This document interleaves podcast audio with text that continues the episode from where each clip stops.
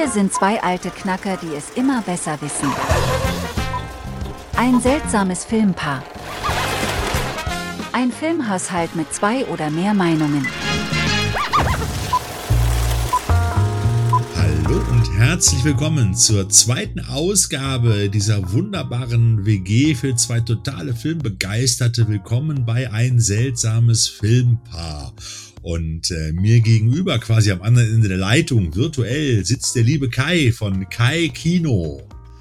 Äh, der sich maßlos freut, hier wieder die Füße auf dem WG-Tisch zu parken und hier heute fleißig ein paar größere Dunstwolken filmischen Wissens abzusondern und die andere Hälfte dieses Duo Infernale Thorsten Anders von der Trashothek heute auch hier wieder mit dabei. Ich freue mich. Ja, Kai, ich freue mich auch. Ich würde mich eigentlich noch viel mehr freuen, wenn hier nicht überall noch deine Zigarrenasche und deine Erdnusskerne, äh, nicht Kerne, deine Erdnusshüllen hier überall rumliegen würden. Schalen sozusagen. Das muss man hier erstmal alles so ein bisschen wegräumen. Ja? Aber es ist halt so in so einer Film-WG. Der eine ist mehr sportlich unterwegs, der andere ist mehr auf dem Sofa und der andere und der dritte quasi räumt auf, mehr oder weniger. Naja, wir sind nur zu zweit. So ja, ist es, Kai. Hör mal, einer ja? muss ja hier auch äh, ein bisschen was für äh, das Sportliche äh, tun und äh, diese Überreste stammen tatsächlich von fleißigen Sichtungen. Ich habe etwas gerichtet und heute aber hier quasi als äh, Oscar Madison in dieser WG ähm, tatsächlich ein bisschen Sportprogramm äh, mitgebracht. Ich, ich äh, staune über mich selbst. Sport. Ich dachte, du machst Sport, aber das wäre jetzt zu viel verlangt, oder? nee, gucken muss reichen. ja, ich finde das auch vollkommen okay. Ich kann gucken muss reichen und vor allem, dass das Schlimme ist, ist es auch wirklich ähm, ja richtig hart, weil es gibt ja nicht nur, ähm, ich sag mal so, diese klassischen Sportfilme oder Sportkomödien. Es gibt auch was total anderes, was ich auch nicht kannte äh, Apple TV Plus sei Dank. Äh, aber da kommen wir dann gleich mal zu. Ich äh, bin da sehr gespannt, habe da auch noch eine Bonbon mitgebracht, einen, einen Sportfilm, den eigentlich wahrscheinlich kaum ein Schwein hier kennt, aber unbedingt äh, kennen sollte. Aber da kommen wir dann gleich zu. Ein seltsames Filmpaar. Schauen wir doch erstmal beim Thema Sport. Äh, haben wir ja leider auch einen riesengroßen Verlust jetzt im vergangenen oder jetzt noch im aktuellen. Monat im Februar zu beklagen, den großen Carl Weathers alias Apollo Creed. Ja, ja, es war, es war, äh, ja, es war, es, es tat einem in der Seele weh. Also als er, als er wirklich, als die Meldung kam und wir hatten es ja auch in unserer Gruppe halt, in unserer Facebook-Gruppe kam es ja ganz schnell raus. Am 1. Februar ist er äh, ja, friedlich eingeschlafen sozusagen. Ja, Carl Weathers, der große sportliche Typ, der Gegenspieler von Rocky, von Sylvester Stallone in Rocky Balboa und später Freund. Ja, und natürlich auch, wir dürfen nicht vergessen, er hat auch in so anderen wunderbaren Filmen mitgespielt. Natürlich wird er immer äh, als, als, äh, als Apollo in die Geschichte eingehen, aber er war auch Dylan bei The Predator neben äh, Arnold Schwarzenegger, auch in einem sehr klassischen Film der 80er Jahre. Und er hat in so vielen Filmen und Serien auch mitgespielt. Zuletzt noch in der Mandalorianer und äh, und auch in der in der neuen Magnum-Serie ist ja auch in einer kurzen in einer kurzen Gastrolle gewesen. Ach guck mal, wusste ich gar nicht. Ja, ja, also hat unwahrscheinlich viel noch nebenher gemacht. Für mich natürlich auch immer Action Jackson. So, das war so auch in den späten, ich weiß gar nicht mehr, was ich früher oder späte 80er, ich kann es dir gar nicht mehr sagen. Späte 80er, das ist ja. für mich so mein mein Alternativ Highlight von ihm, eine Rolle, die eigentlich für ihn hätte auch der Action-Franchise werden können, aber eigentlich im Prinzip auch so, so ein bisschen Blaxploitation, so ein schwarzer Supercop ja. äh, und ein Film. Und ich meine, es müsste der erste Kinofilm von äh, dem Stunt-Experten Craig R. Bexley, der in so ziemlich, ich glaube, jeder 80er Jahre Serie vom, vom A-Team bis zu weiß ich nicht was überall die Stunts gemacht hat äh, und da seinen ersten Kinofilm abfeiern konnte. Der hat dann auch noch ein, zwei andere äh, Filme in dieser Couleur äh, nachgeworfen. Der ist von, ich glaube, 1987, wenn ich das 88, richtig im Auge Action habe. Jacksons 88, ich habe gerade nachgeguckt. 88, ja, genau. Aber ich meine 87 gedreht, 88 ja. wahrscheinlich rausgekommen. Genau, äh, weil es war ja genau, ja. genau, der ist fast zeitgleich, aber die Idee zu Action Jackson kam bei Predator tatsächlich äh, auf und äh, es ist so ein fantastischer Film, auch so ein eigentlich fast vergessenes ähm, Rohdiamantchen aus den, aus den 80er Jahren. Ich kann es nur jedem empfehlen. Es gibt eine wunderschöne Blauscheibe für extrem wenig Geld. Kauft sie euch, zieht euch das rein. Es ist der ganz, ganz große Spaß. Viel Action, viel Unsinn. Äh, ganz großes Tennis als Gegenspieler. Äh, Craig T. Nelson, der Papa ja. der Poltergeist-Familie. Äh, und ein irrsinniges Setting, äh, ganz, und ganz. Vanity äh, natürlich als weiblichen Part halt. Genau, ne? die quasi ja. sich selber spielt und ja. äh, da auch schon ganz unverblümt mit äh, äh, ihren Drogenproblemen quasi vor die Kamera geht. Das vielleicht auslebt, man weiß es nicht. Aber ein toller Film äh, lohnt sich, wer sich jetzt nicht nur einfach noch die Rocky-Filme mal angucken kann. Und was du ja auch schon sagtest, was ich auch ganz groß fand, äh, wo ja, ich sag mal, onscreen lange Zeit man nichts äh, von ihm gesehen hat, äh, dass er dann in äh, der Mandalorianer jetzt halt noch mal auch in einer großen Rolle, nicht nur in so einer kleinen Einfolge Bitpart-Rolle äh, verheizt wurde, sondern tatsächlich eine größere, tragendere Figur hat. Bin mal gespannt, wie sie es dann machen.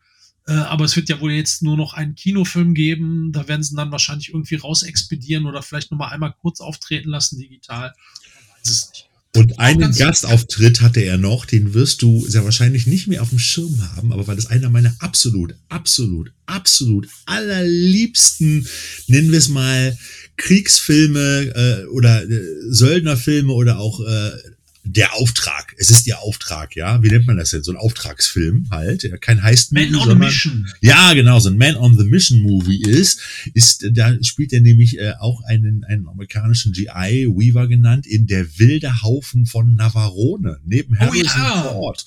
Das ja, war, Robert ich, also Shaw.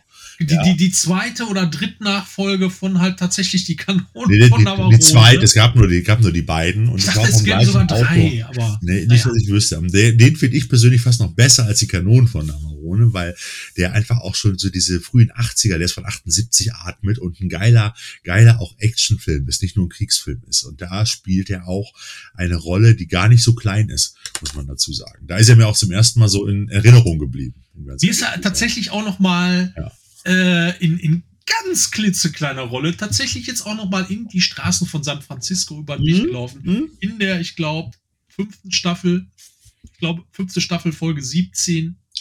Könnte hin. Hat er, hat er eine winzige Rolle als, als Cop, der kurz mal äh, zwei, dreimal im Bild ist. Äh, äh, sehr undankbar, aber der fällt natürlich sofort auf, weil äh, äh er ist ungefähr mindestens dreimal so breit und zweimal so groß wie sein Cop-Partner. und man hat ihn da halt schön in diese enge Uniform gezwängt. Sieht schon lustig aus.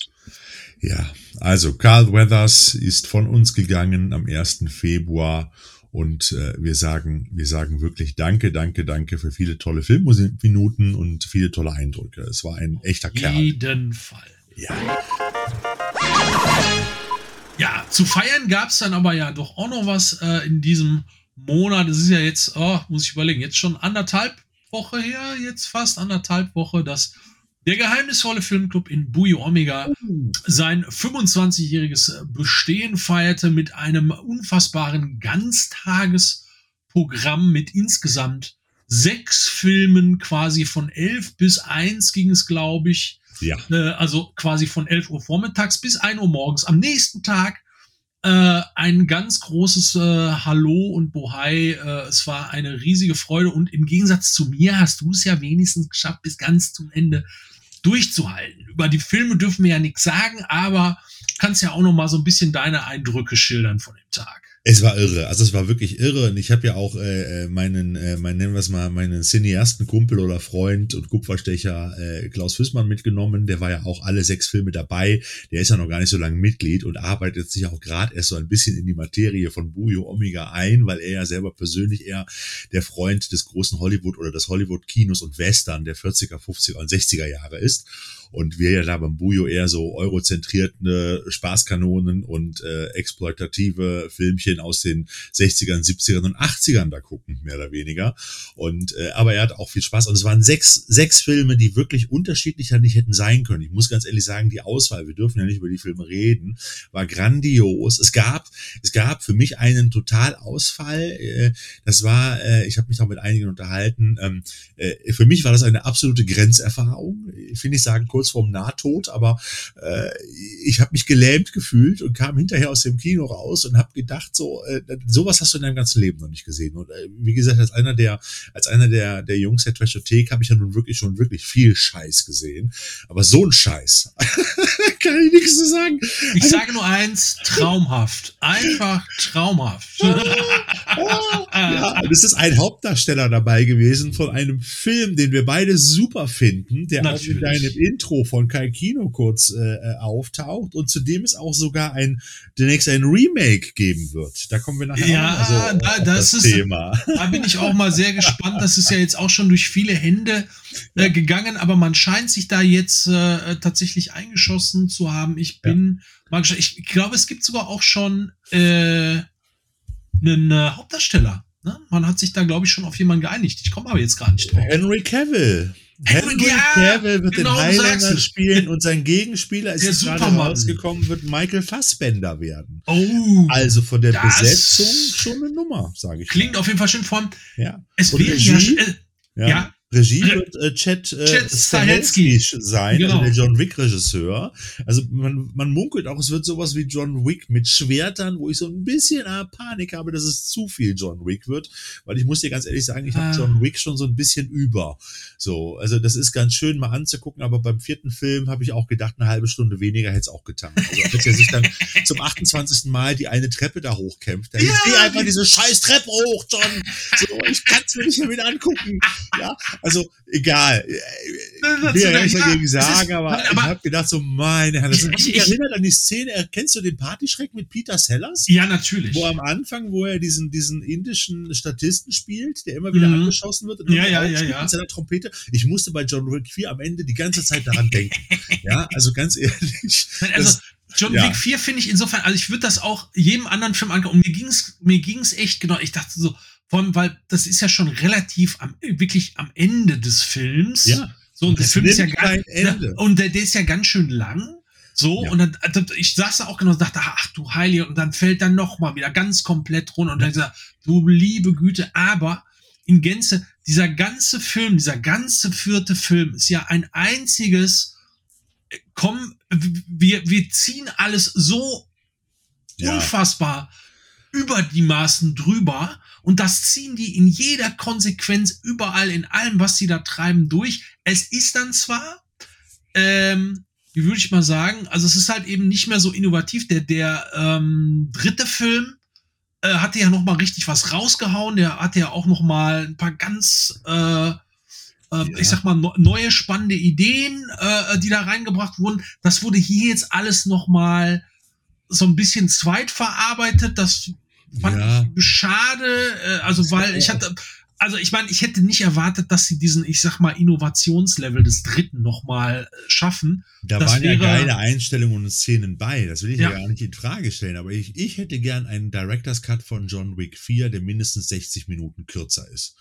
Ich glaube, das wäre dann ein genialer Actionfilm. Nein, nein, nein. Ich, ich, ich, habe ich, mir gedacht, ich, so, ach komm, Leute, ganz ehrlich. Ich will tatsächlich, also bei dem Film will ich tatsächlich wirklich diese Maßlosigkeit haben. Das muss man einfach auch mal äh, neidlos anerkennen, dass man da einfach wirklich Vollgas bis zum Ende gegeben hat, jenseits von Gut und Böse, dass es auch dem letzten Action-Fan, der alles guckt, am Ende zu viel wird. Und das haben sie geschafft und das aber auch mit so einer äh, Bravour und vor allem, was mich besonders gefreut hatte bei äh, John Wick 4, war einfach, dass man äh, in der Nebenrolle Donnie Yen äh, ein ja. der super Hongkong-Action-Stars aller Zeiten nicht nur einfach für einen blöden Cameo oder ähnliches verheizt hat, sondern dem tatsächlich eine richtig gute Rolle gegeben hat. Das fand ich äußerst sympathisch, äh, war sehr schön, weil im dritten Teil, das war auch so ein bisschen, ich habe mich da auch sehr über Mark Dacascos gefreut, ähm, ja. der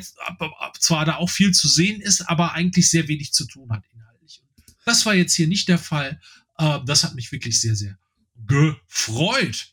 Ja, äh, von wegen ja. maßlos und ähm, ja. ich sag mal äh, äh, über die Maßen über die Stränge schlagend, mache ich hier mal eine Überleitung zu, äh, wie ich ja schon sagte, Sport. Ich habe heute Sport im Programm zahlreich gar. Ähm, ein Film, äh, den ich, auf den ich durch Zufall gekommen bin, weil er in den USA gerade jetzt äh, neu, ich glaube sogar auf 4K-Scheibe rauskommt und ich von dem Film Sack und Asche noch nie was gehört hatte nämlich ähm, Dallas 49. Im Original auf Deutsch Die Bullen von Texas. Ein Footballfilm, wie man sich ausmalen kann. Und zwar, man hält sich fest, von keinem geringeren als dem späteren Rambo-Regisseur Ted Kotcheff. Okay. Einer äh, sensationellen Besetzung Nick Nolte äh, in der Hauptrolle. Äh, in der zweiten Hälfte der Film selber ist von 78, wenn ich das so im Auge habe. Mhm. Basierend auf einer Autobiografie, aber äh, im Prinzip auf dem Buch äh, von ähm, einem äh, Dallas Cowboy, also einem der Spieler, der ein Buch über seine Erfahrungen geschrieben hat, der hier auch als Berater mit an Bord war und ich glaube auch, glaube ich, irgendwo in der Nebenrolle irgendwo zu sehen ist. Und ähm, in den 70ern gab es ja so ein paar Sportfilme, ähm, die sowohl mit dem Genre als auch insgesamt mit dem Sport an sich ziemlich aufgeräumt haben und auch ziemlich über die Stränge schlugen. Ich glaube, der größte und bekannteste davon ist natürlich Slapshot, Schlappschuss mit Paul Newman, äh, wo es um eine Eishockeymannschaft geht, äh, äh, wo sich auch also nur exzessiv geprügelt wird die ganze Zeit und Zoten gerissen ohne Ende. Ähnlich geht es hier auch zu, aber was ich faszinierend fand, also es geht gar nicht so sehr eigentlich jetzt nur um das Team oder dass die jetzt, was weiß ich, die Meisterschaft gewinnen, so der übliche Krempel, sondern eigentlich den ganzen Zirkus drumherum. Und das ist so unfassbar. Der Film fängt halt, die Credits fangen damit an, dass du den völlig zerstörten Nick Nolte im Bett liegen siehst, was die Fresse schon noch irgendwie blutig und denkst, mein Gott, was war da los? Äh, man erfährt es auch nicht so richtig, aber man sieht, wie, wie sich quasi dieser lebende Leichnam da aus dem Bett hieft und sich irgendwie versucht fit zu machen, wirklich dieses gelitten haben, äh, der äh, Football-Player und also auch der Zusammenhang halt dann natürlich mit äh, Schmerzmitteln und so weiter und so weiter. Da musste Nick Nolte ja damals ja wahrscheinlich gar nicht wirklich für spielen, oder? Äh, man, man, weiß es nicht. Ähm, war ja aber, bekannt dafür, dass er gerne, gerne immer sehr fertig gewesen ist und auf äh, jeden Fall und nicht immer der fitteste war und auch dem Alkohol nicht abgeneigt war. Nee, ich, ich glaube, das, das war damals ein bisschen an James Caan in in in in in äh, na Rollerball, oder? Also ja, ja, obwohl, da ist, er ja, da, da ist er ja ein Superathlet. James ja, Gunn ist in Rollerball ja wirklich hat auch seine Schmerzen gehabt und wirkte manchmal wie so ein Klumpen Hack. Oh. Ja, also. es geht, aber das ist hier, ist hier wirklich extrem und der ganze okay. Zirkus rundherum, also es ist so irre, äh, man merkt das halt eben auch gleich in dieser ersten Szene, die Leute landen irgendwann bei sich halt, ist, scheint irgendwo da in so einem kleinen, ja, Landhaus, weiß ich, in so einer Landhütte irgendwie zu wohnen, so ähnlich so ein bisschen wie Gold Sievers, äh, und äh, äh, sitzt dann da in der Badewanne und plötzlich wird quasi im wahrsten Sinne des Wortes die Tür hinter ihm aufgesprengt. Vier seiner Football-Kumpels, unter anderem, ach, schlag mich tot, wie heißt er? Ach, der, ähm, ähm, Blonde, der auch hier bei Tarantino oftmals äh, wiedergefunden hat, auch von äh, vom Original Inglourious äh, Bastards da. Bo also, Svensson. Bo, Bo Svensson, genau. genau. Okay. Ähm, ist, ist da einer der, der Superbulling, der ist unfassbar aufgepumpt, 3,20 Meter groß und 7,70 Meter breit wahrscheinlich. Kommen da rein, bis an die Zähne bewaffnet, ballern in seiner Bude rum, holen ihn da aus der Badewanne raus und du weißt gar nicht, was los ist. Und die Jungs wollen ihn einfach nur auf äh, einen Jagdtrip nehmen, der einfach darin besteht, dass die außen auf einem Jeep rumfahren, sich besaufen und einfach wirklich wild in der Gegend rumballern auf alles, was sich bewegt. Das hört sich ja nach einem richtigen Sportfilm an. Ja, das ist, wie schon gesagt, nur der Anfang. Ja, also es geht halt wirklich um diesen kompletten Zirkus, aber auch nachher, besonders das Finale, das finale okay. Game. Äh, das sind richtig äh, tolle, harte Spielszenen zu sehen. Ähm, und das Ding ist eine Erfahrung, das Ding ist richtig, richtig gut, hat auch ein äh, für die 70er Jahre typisch recht unversöhnliches äh, äh, Ende eigentlich auch, äh, was ich so auch noch nicht gesehen habe da. Und also ist für mich, also wenn man ein kleines bisschen affin ist, was Sportfilm angeht und davor auch mal was anderes als die übliche Underdog-Story sehen muss, mhm. oder Feel Good Movie, es ist, es atmet diesen ganz äh, äh, großen und auch miefig tollen Geist der 70er Jahre, ist natürlich ohne Ende zynisch und äh, ne, Satire pur. Und äh, das Geile daran ist, du weißt halt, weil es halt eben auf diesem Buch basiert, dass ungefähr 90 bis 95 Prozent der Sachen, die du da siehst, nicht übertrieben sind, sondern wahrscheinlich genauso stattgefunden haben und noch schlimmer. Jetzt, also jetzt, das ist schon eine ne echte Granate. Jetzt sag doch unseren Zuhörerinnen und Zuhörern doch nochmal, wie der Titel dieses wunderbaren Films hieß und wo der man deutsche bekommen genau, kann. Der, der, deutsche Titel ist Die Bullen von Texas oder im Original Dallas 49ers. Und ähm, zu sehen gibt's den, also es gibt, glaube ich, eine alte DVD, die kann man aber nicht mehr kriegen, aber man kann ihn auf Amazon Prime gucken. Allerdings nicht, äh, muss, muss man schon mal 2,50 Euro für ausgehen fürs Ausland. Ich hoffe aber mal, dass er vielleicht, weil er jetzt ja gerade in den USA rauskommt, hier auch noch mal das Licht der Welt erblickt. Und das ist eine echte Entdeckung. Wie schon gesagt, diesen Film dürfte kaum ein Mensch kennen. Dann Warum sollten wir den ist echt fraglich. Unseren, unseren äh, zugeneigten äh, äh Blu-ray, DVD und Fanlabels doch mal so ein bisschen zuwinken. Ich denke da so an, an Labels wie zum Beispiel Wicked Vision, die sich mit sowas gerne auseinandersetzen. Wäre doch ein Film für euch für eine schöne Veröffentlichung. Oder Auf jeden Fall, weil ähm, Leon oder woanders, ja, aber äh, ich glaube, glaube das, das wäre für Wicked der richtige Film. Ja, ich glaube, das Original-Label bin ich mir jetzt gar nicht sicher. Also wenn ihn in die Kinos gebracht hat das United Artists war oder MGM. Es war auf jeden Fall ein größeres Studio. In den USA ist das Ding aber bei Kino Lorber, glaube ich, erschienen, wenn ich das richtig, also auf jeden Fall auf einem Sublabel, also muss mhm. es irgendwo rauslizenziert worden sein. Die haben das Ding aber wohl auch selber restauriert, so wie es aussieht. Okay. Anyways, ist auf jeden Fall ein Top-Tipp, äh, weil also die Lizenz dürfte für, ich sag mal, relativen Apfel und Ei zu bekommen sein und äh, in Sachen Sportfilm ganz, ganz, ganz weit vorne. So, dann schnell hinten angeschlossen, Sporttipp Nummer zwei, ganz andere Art. Hat mich mhm. total überrascht, weil ich wusste überhaupt nicht, was es ist. Ich wusste nur, dass es äh, im Prinzip von den Typen gemacht ist, eine Serie, die ähm, auch unter anderem für Scrubs zum Beispiel verantwortlich waren, noch für ein, zwei andere Sachen. Und zwar Ted Lasso. Ah, ja. Hat der ein oder andere bestimmt schon von gehört. Ich kannte oh. auch nur äh, grob den Namen, hat aber überhaupt keine Ahnung, worum es geht, gar nicht. Grandios. Ich habe die ersten beiden Staffeln durch. Ich habe irre Spaß dabei. So. Auf jeden Fall. Es sind insgesamt ja. drei Staffeln und danach ist auch Feierabend. Das ist also die Geschichte ist auf drei Staffeln angelegt und auch zu Ende erzählt. Und es ist einfach fantastisch. Ein Premier League Team ähm, bekommt eine neue Besitzerin, beziehungsweise die alte, äh, die sich an ihrem äh, Ex-Ehemann rächen will und den Verein quasi aus Rache zugrunde richten will und kommt auf die spannende Idee, so einen semi-abgehalfterten Football-Coach aus den USA für das Team in England, in London quasi als Trainer anzuwerben. Ein Typ, der von Fußball noch nie was gehört hat, in dem Sinne geschweige denn gesehen. Und der kommt mit seinem äh, mit seinem Partnercoach zusammen rüber und äh, äh es ist sensationell, weil ja die Figur von Ted Lasso, jetzt muss ich mal gucken, ich, Jason Sudeikis genau. heißt der gute Mann, ja. äh, spielt das so unglaublich fantastisch und diese Figur ist auch jetzt nicht speziell für diese Serie tatsächlich erfunden worden, sondern ist tatsächlich schon vorher entstanden für, ich glaube, NBC Sports oder irgendwas, mhm. auf jeden Fall für einen Sportsender da im Comedy-Bereich, da haben die schon, gab es schon Sachen, kann man sich auch online angucken.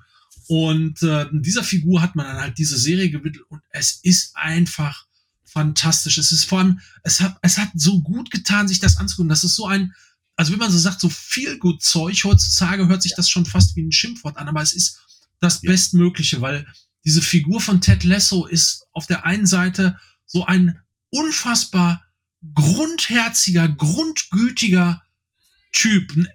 Echt, also ich meine, ich musste leider auch vielfach an, an JD halt aus, aus so, ein bisschen aus, aus Scrubs denken. So manchmal meandert das da so ein bisschen dadurch, weil da auch viel, viel Text ist des Öfteren.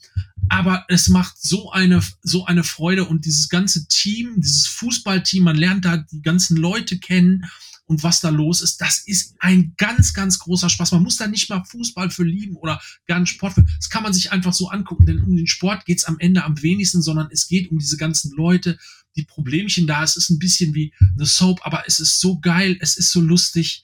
Und es ja. ist so herzerwärmend und man braucht wirklich einen Doppelpack Taschentücher für es die eine oder andere Folge. Es ist äh, Wahnsinn.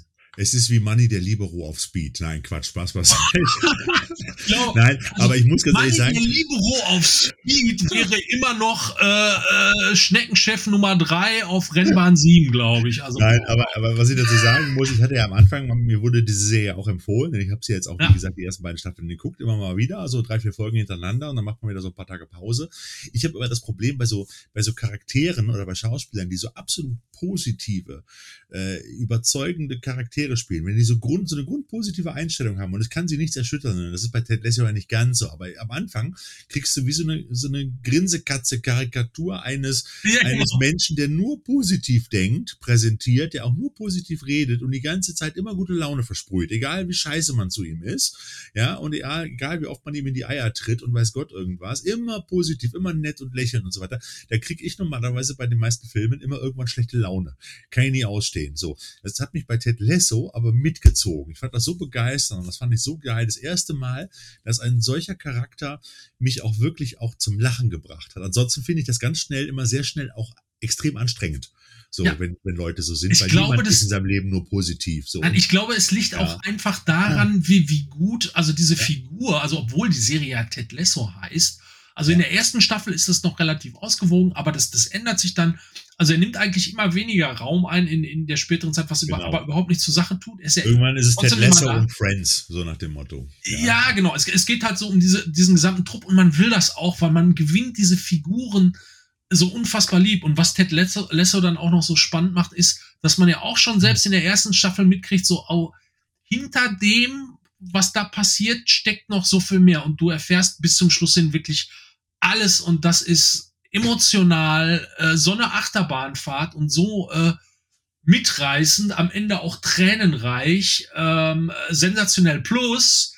Äh, und das fand ich am geilsten. Ich hätte mir gewünscht, dass er äh, taucht in Anführungszeichen ja nur in einer Folge auf. Er hat ja sein äh, Alter Ego, Let Tesso, das komplette Gegenteil von ihm ist.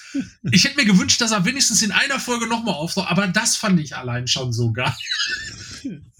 Also, geil. Jetzt haben wir schon so viel über Sport geredet. Ich habe voll den Muskelkater. Ja, ja auf jeden Fall. Du müssen wir auch, äh, wir, wir, wir, wir, nähern uns schon fast dem Ende der ersten Halbzeit hier sozusagen. Ich bin total verschwitzt vom ganzen über Sport reden, aber auch davon hier deine ganzen Erdnussschalen und den ganzen anderen Krempel hier aufzusammeln, der immer noch hier rumliegt. So, weißt du was, ich, hab, ich, hab, ich schau mir dafür jetzt erstmal eine Lakritze rein. Ein seltsames Filmpaar. Äh, apropos Lakritze. Ähm, fällt mir jetzt kein Übergang zu ein, aber wir waren ja vorhin kurz bei Remakes und auch bei Neuheiten und wir haben ja sowohl Remakes als auch Quentin Tarantino angesprochen und ich hätte jetzt hier was auf meinem Zettel stehen, dass einmal kurze Info durchgesickert ist, wieder über den äh, angeblich ja letzten Film von Quentin Tarantino, der jetzt kein Remake wird, da komme ich gleich noch drauf. Ähm, man munkelt, dass in Tarantinos zehntem Film und wie gesagt, womöglich letzten Film, wobei ich nicht davon überzeugt bin, um ganz ehrlich zu sein, da sage ich gleich noch was zu, äh, der ja The Movie Critic heißt und in den 70ern Hollywoods spielt, der quasi so eine Art, nennen wir es mal, kleine Fortsetzung oder Weiterführung seines letzten Films Once Upon a Time in Hollywood, der ja in den 60ern in Hollywood gespielt hat, sein könnte, dass da jetzt neben Brad Pitt auch noch Tom Cruise dabei sein wird. Der hat sogar extra Projekte verschoben, um bei dem Tarantino-Film mit dabei zu sein. Jetzt löst natürlich diese Aussage Aussage, es könnte der letzte Film von Quentin Tarantino sein, in Hollywoods Star-Etagen äh, und Etablissements eine gewisse Panik aus. Und ich behaupte mal, Tarantino könnte sich auch für die letzte Nebenrolle irgendwo in diesem Film und auch die letzte Statistenrolle noch überall große Stars sichern, weil die ihm jetzt quasi die Tür einrennen werden und sagen, bitte, bitte, bitte, lass Peter mitspielen. Ich will wenigstens einmal in dem Tarantino-Film mitgespielt haben. So nach dem Motto. Wahrscheinlich bringen sie noch Geld mit. Der muss hier gar nichts zahlen. Die werden ihm den Film finanzieren. Sagt, ja, du kannst mitkommen, kostet 50.000 Dollar oder 100.000 oder eine Million. Das wäre mal geil, oder? Also, meine These, ja, sage ich jetzt mal so. Ich weiß aber nicht, wir wissen ja alle, dass Tarantino ja nicht so tickt, wie wir immer alle denken. So, ich glaube, dem ist das eigentlich ziemlich scheißegal und der macht einfach sein Ding. Das ist ich halt glaube, der, der denkt gar nicht nicht, wie er selber tickt. das kann gut sein. Aber ich kann mir vorstellen, dass jetzt ganz viele Leute da extrem unruhig werden, dass sie nicht in diesem Film eventuell mitspielen könnten. Also das ist eine Situation. Allein darüber könnte ja? man einen eigenen Film machen. Was wäre das für ein geiles Bonusmaterial? Ein, ein Tarantino, Tarantino, Tarantino-Film. So, Auf ja, jeden Fall. Ja, aber, aber der Punkt ist ja, ich glaube ja noch nicht mal daran, dass es sein letzter Film sein wird. Ja, es wird vielleicht sein letzter eigener Film sein, wo er selber wieder das Drehbuch schreibt und wo er selber äh, Regie führt und sich auch um alles kümmert und macht macht und sein Ding macht, das kann ja sein.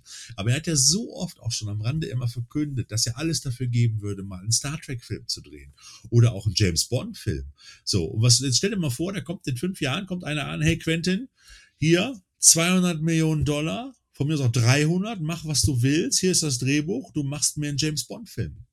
So. Glaubst du, dass er dann sagen würde, gemütlich, äh, wo er da gerade, äh, er lebt ja, er lebt ja gerade in, ähm, ähm, nicht Jerusalem, sondern in, äh, äh, in Israel. In Israel, ja. War auch nicht Vollzeit, aber immer so 70, 30. Weil seine Familie da auch lebt, halt, Frau. Ja, ja, genau. So, und äh, glaubst du, dass er, wenn er da gemütlich auf seinem Sofa sitzt, in seinem Anwesen, und äh, glaubst du, glaubst du allen Ernstes, der würde dann da sitzen bleiben, wenn er schon öfters den Wunsch geäußert hat, sowas zu machen? Ich, glaube, ich, ich, glaub, ich glaube, es glaub, kommt darauf an. Werden wird. Ich ja. glaube, das hängt auch von seinem Sohnematz ab, äh, so ein bisschen, wie alt der ist und was da passiert. Aber per se Bond äh, sehe ich da nicht, weil äh, die Familie Brokkoli hat da ja alles fest in den Händen. Da, also, weil, weil da ist das Korsett, glaube ich, zu eng. Das ist wie Trainer auf Schalke. Du weißt nicht, was in fünf oder zehn Jahren ist, wenn, wenn äh, Christopher Nolan Bond vor die Wand gefahren hat.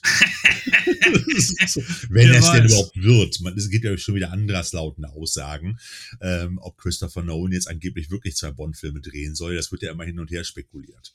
Ja, also warten wir mal ab. Aber für Star Trek zum Beispiel oder auch andere Geschichten. Also vielleicht meinte er ja wirklich seinen letzten eigenen, wirklich eigenen Film und wird sich dann für die eine oder andere Regiearbeit nochmal von seinem Tarantino. Bin mir auch nicht sicher, warum er das extra so für sich ja. festgelegt hat. Er wurde ja des Öfteren gefragt, warum er das gemacht hat. Also die, die grundlegende Idee äh, hinter diesem ganzen Statement war eigentlich wieder so eine, eigentlich so eine typische Tarantino-Nummer, dass er sagte so, was ihm nicht passieren soll, was er nicht möchte, dass ihm passiert ist, dass er quasi seinen Zenit äh, überschreitet, quasi im Sinne von so, dass er Filme so lange macht, bis nichts mehr geht und also schon lange quasi so alles an Kreativität und sonstigem aus ihm herausgeflossen ist und diese letzten Filme dann nur noch quasi so geguckt werden, weil hey, es ist Quentin Tarantino, aber nicht, weil es ein guter Film ist. Äh, aber wie schon gesagt, das ist auch irgendwie, das ist Unsinn. Das hängt ja so von einem selber ab. Ich meine, guck, guck ja. dir, was weiß ich, ne, so, so ein Clint Eastwood an, der noch bis ins hohe Alter sensationelle Filme gemacht hat. Aber es ist ja per se auch so, nicht alles ist Gold, was da glänzt. Auch wenn Tarantino sich da gerne einen drauf runterschebbelt, dass er halt wirklich sehr viele erfolgreiche und vor allem auch bei der Kritik erfolgreiche Filme gehabt, hat er trotzdem Gurken drunter gehabt. So.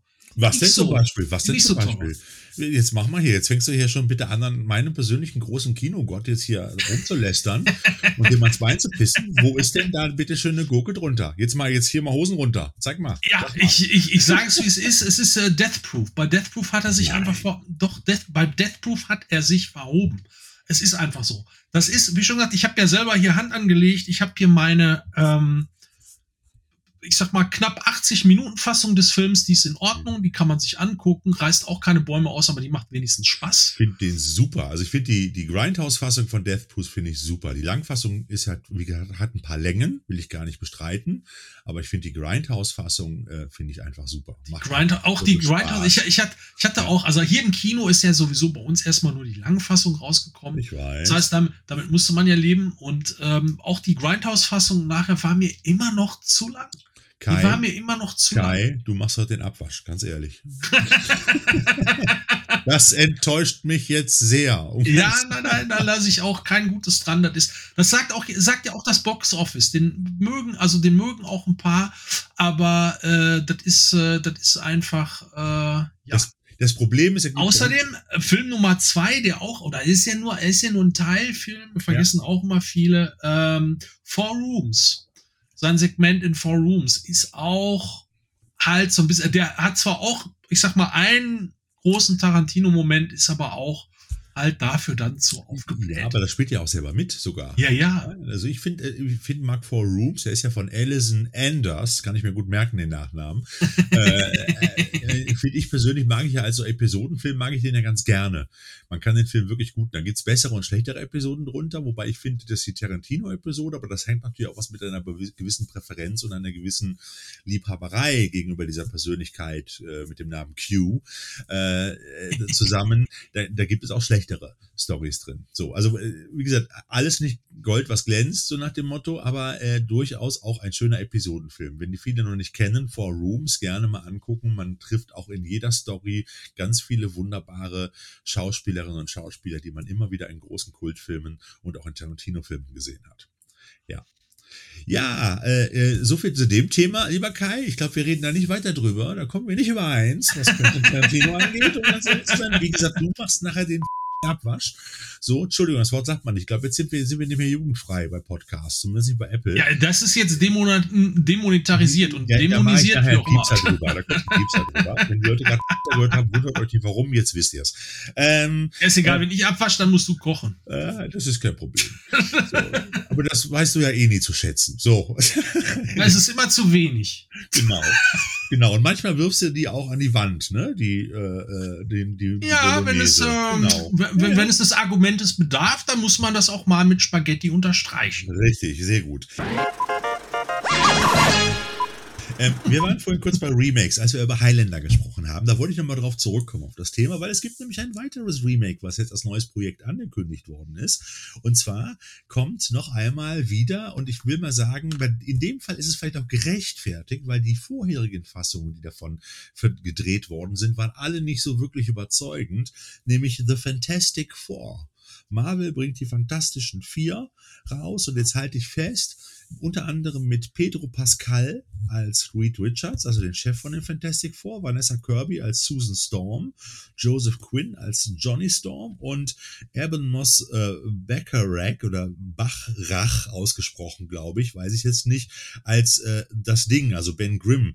Wenn mhm. ihr den Namen nicht sagt, das ist der Richie aus der Serie The Beer dieser wunderbaren, geilen äh, Serie mhm. über dieses Restaurant. Da spielt er sozusagen den, den ehemaligen Kompagnon des Bruders äh, und äh, ja, ja, das ja, Arschloch der Serie, obwohl er eigentlich auch eine tragische und traurige Figur ist, man auch oft Mitleid mit ihm hat, muss man auch dazu sagen.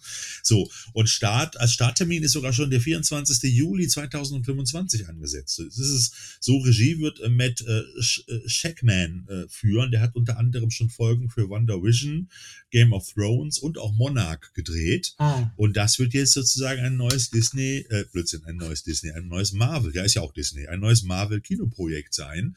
Und ich bin mal gespannt, weil wenn wir zurückgucken auf die bisherigen Fantastic Four-Filme, die haben einen alle nicht so wirklich vom Hocker gerissen. Da war 2015 gab es einen, da gab es dann noch 2005 einen. Und der geilste für mich, muss ich ganz ehrlich sagen, ist der von 1994.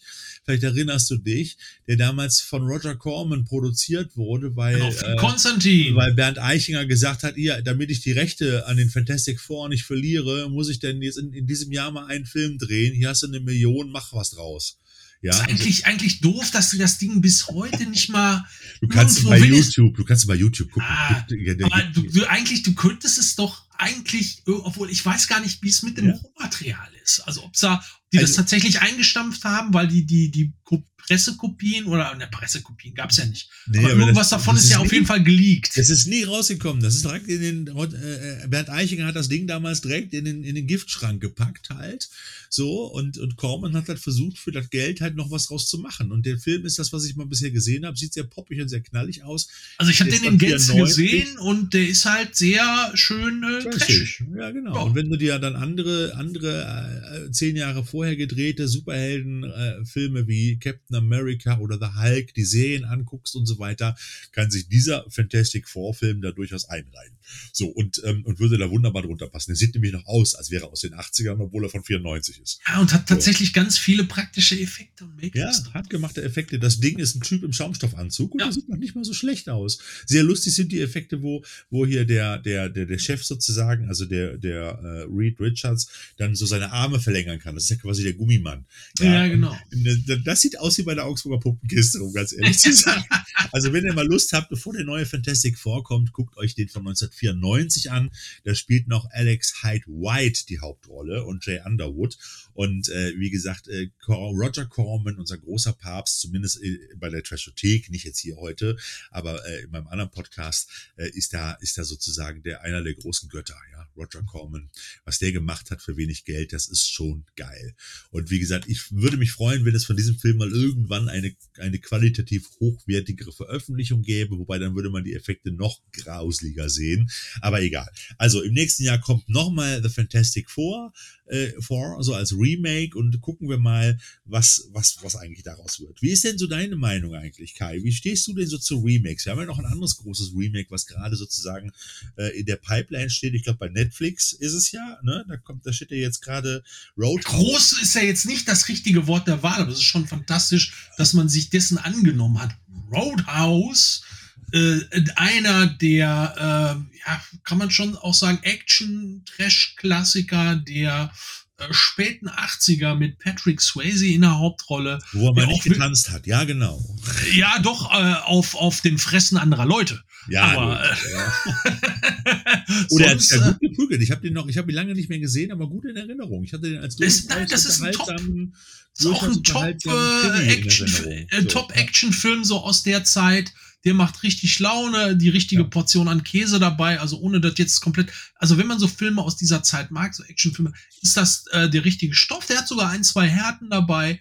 So. Geht und das Ding ist jetzt halt neu aufgelegt worden und zwar von äh, Schlag mich tot, ähm, auch ähm, ein bekannterer aktueller Regisseur, der auch äh, viel mit Action zu tun hat. Ich komme jetzt verflixt noch mal nicht auf den Namen. In der Hauptrolle auf jeden Fall Jake Gyllenhaal, der sich auch mal wieder fleißig Muckis äh, äh draufgepackt hat. Von angepumpt, also wirklich. Äh, der war ja schon in Southpaw, also so ein Boxerfilm, äh, war der ja schon, also hat man gesehen, dass äh, der da richtig äh, was abfahren kann. Und der Trailer, den es jetzt gibt, zu sehen wird das Ganze zu sein auf Netflix, ich glaube Ende März schon. Ja, ja, oder im April? Jetzt, kommt, Ende jetzt, März? kommt jetzt, kommt jetzt, äh, kommt jetzt Ende März, 24. März, glaube ich, oder sowas kommt der raus.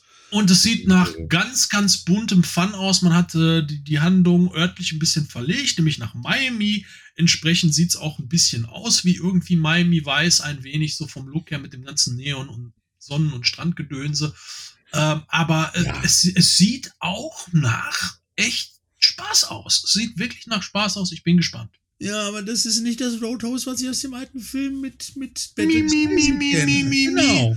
genau. Das hat nichts mehr damit zu tun. Das ist jetzt wirklich Miami Vice trifft auf, keine Ahnung was. Nein, Miami Vice. Es ist nur da vom sind mehr Boote drin als Schlägereien in dem Trailer. Entschuldigung. Na gar nicht. Dann hast, raus, dann hast ein einziges Boot. Da fährt nicht mal auf einem Boot auf einem Trailer, auf einem Anhänger an dem Roadhouse. Dann hast du aber den falschen Trailer gesehen. In meinem Trailer war schon eine Menge Action drin. Da gab es ganz viel ordentlich auf die Straße Boote in dem Trailer. Entschuldigung. Nein, das ist totaler Unsinn. Oder ich weiß nicht, was du. Vielleicht hast du einen anderen Trailer gesehen. Da taucht genau genommen eigentlich nur ein Boot auf und eine Strandbar. Und das Boot ist von dem Bösewicht. Aber die hätten den Film auch einfach Boathouse nennen können. Das hätte kein Mensch gemerkt und die hätten jetzt, keinen neuen Film gehabt. Ja? Jetzt brich doch nicht voraus. Verrat doch nicht den Titel des Sequels. Ah, okay, Entschuldigung. Regisseur ist übrigens äh, Doc Lyman, ja, bekannt von Age of Tomorrow zum Beispiel und Suits äh, bei der Fernsehserie. Ja, und dann gibt es dazu auch noch den animierten Disney-Film Boathouse Willie. Ah, genau. Sacken lassen. Äh. ja, aber wie gesagt, die hätten das Ding einfach Boathouse nennen sollen und nicht Roadhouse. Nein, es geht ja weiterhin um einen Club, wo der Typ. Ja, aber einen Hafen. Ja, und? Ist doch kein dann ist Roadhouse. Ist doch ein Boathouse. Ja, ja, ein Roadhouse ist ja eigentlich was, also eine, eine Bezeichnung halt für so eine Durchgangskneipe, wie auch immer was weiß ich. Man muss es ja auch ein bisschen variieren. Ich will ja auch nicht eins zu eins dieselbe Scheiße normal sehen. Okay, ich will noch am besten noch in schlechter. Insofern ist doch eine Variation, finde ich immer gut. Eins zu eins muss ich das nicht nochmal haben. Das wäre ja auch Quatsch. Okay. Das ist zum Beispiel tatsächlich eins der Indikatoren, die wichtig ist eigentlich bei einem Remake. Entweder du hast einen Stoff, also wo die ursprünglich bei dem ursprünglichen Film halt echt keine Kohle und nix hatten und aus dem eigentlichen Stoff halt nichts vernünftig machen können und das, das dann nochmal richtig und vernünftig auslegt oder man macht halt was völlig anderes oder eben am Originalmaterial angelegten, so wie Carpenter bei das Ding. Äh, wofür der aber damals in der Zeit auch massiv Flack bekommen hat, weil äh, es ist ja gar nicht das Ding aus einer, einer anderen Welt von Christian Nyby, den wir so kennen und lieben, mi, mi, mi, mi, mi. Also, weil, weil Carpenter einfach gesagt hat, so, ich verfilme die Originalgeschichte, auf der das äh, basiert, wo der Originalfilm halt tatsächlich mit dieser Originalgeschichte fast nichts zu tun hat. Jetzt hast du natürlich ein Remake rausgesucht, wo wir alle sagen, oder wo wir beide auf jeden Fall sagen würden, da ist das Remake oder die Neuverfilmung natürlich wesentlich besser als das Original, was natürlich auch nicht schwer ist, aber Carpenters Thing ist natürlich eine geile Geschichte und ein geiles Teil. Es ist halt was völlig anderes. ja gefloppt ist, muss man ja dazu sagen. es ist richtig gefloppt Ja. Hätte beinahe als Karriere Meisterwerk- gekostet. Heute wird er als Meisterwerk dargeboten. So, äh, auch ganz lustig. Nein, aber was ist denn jetzt für dich nur mal so als Beispiel, würde mich mal interessieren. Wir, wir, wir sind ja, ich habe ja das Gefühl, quasi jeden Monat kommt irgendwie wieder ein Remake von irgendwas raus. Oder gefühlt nicht ganz so schlimm, ob es bei Serien ist, ob es bei, ob's bei, ähm, äh, bei Filmen ist. Also ich denke nur an so Sachen ja wie Highlander, haben wir gerade drüber gesprochen, Karate Kid. Äh, wir wollen, über die Serie will ich gar nicht sprechen, ja, also äh, Cobra äh, Kai, die finde ich super. Ist ja auch kein Remake, sondern eine Weitererzählung. Aber wenn ich an das Remake Karate Kid denke, da kriege ich leichte Wirkattacken. Ja, da hast du, da hast du Ja. genau schon gleich ein Paradebeispiel äh, genannt. Das ist so, so komplett furchtbar. Also äh, es ist zwar handwerklich gut gemacht und es spielt auch, es spielt, spielt ja Jackie Chan mit als äh, weiser Meister, als Ersatz, Ersatz von Pat Morita.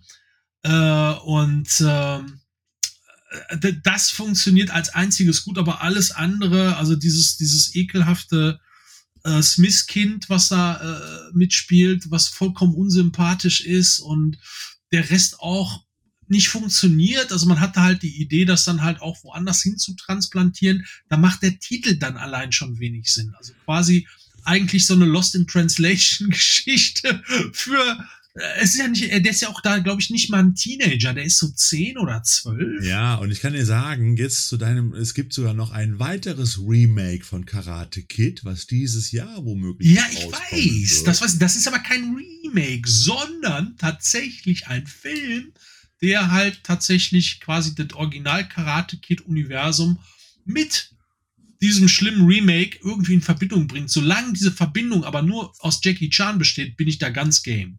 Ja, Jackie So. Chan, Ralph Macchio spielt nochmal mit halt und Ben Wang spielt das neue Karate Kid. sozusagen. Ah, man hat jetzt doch einen gefunden. Das habe ich noch ja, nicht ja, mitbekommen. ja, ja, doch. Äh, ich habe schon Ausstellung, ich habe schon äh, einen kleinen äh, Trailer habe ich nicht gesehen, aber wie gesagt, äh, Aufnahmen von dem jungen Mann und das sah, äh, wie gesagt, warten wir mal ab. Also, äh, äh, aber es gibt ja auch noch andere Sachen. Also denken wir an, an Footloose zum Beispiel oder denken wir an Tod auf dem Nil. Ja, jetzt von Kenneth Branagh. Ja, du, das sind-. Das, das sind ja auch, da muss man auch immer aufpassen. Ähm, ne, du hast ja, ich sag mal, einfach so ein paar zeitlose Sachen, die immer mal wieder alle paar Jahre aufgelegt werden. Da gehören die Agatha Christie Sachen zu. Da gehören so Sachen wie Robin Hood dazu.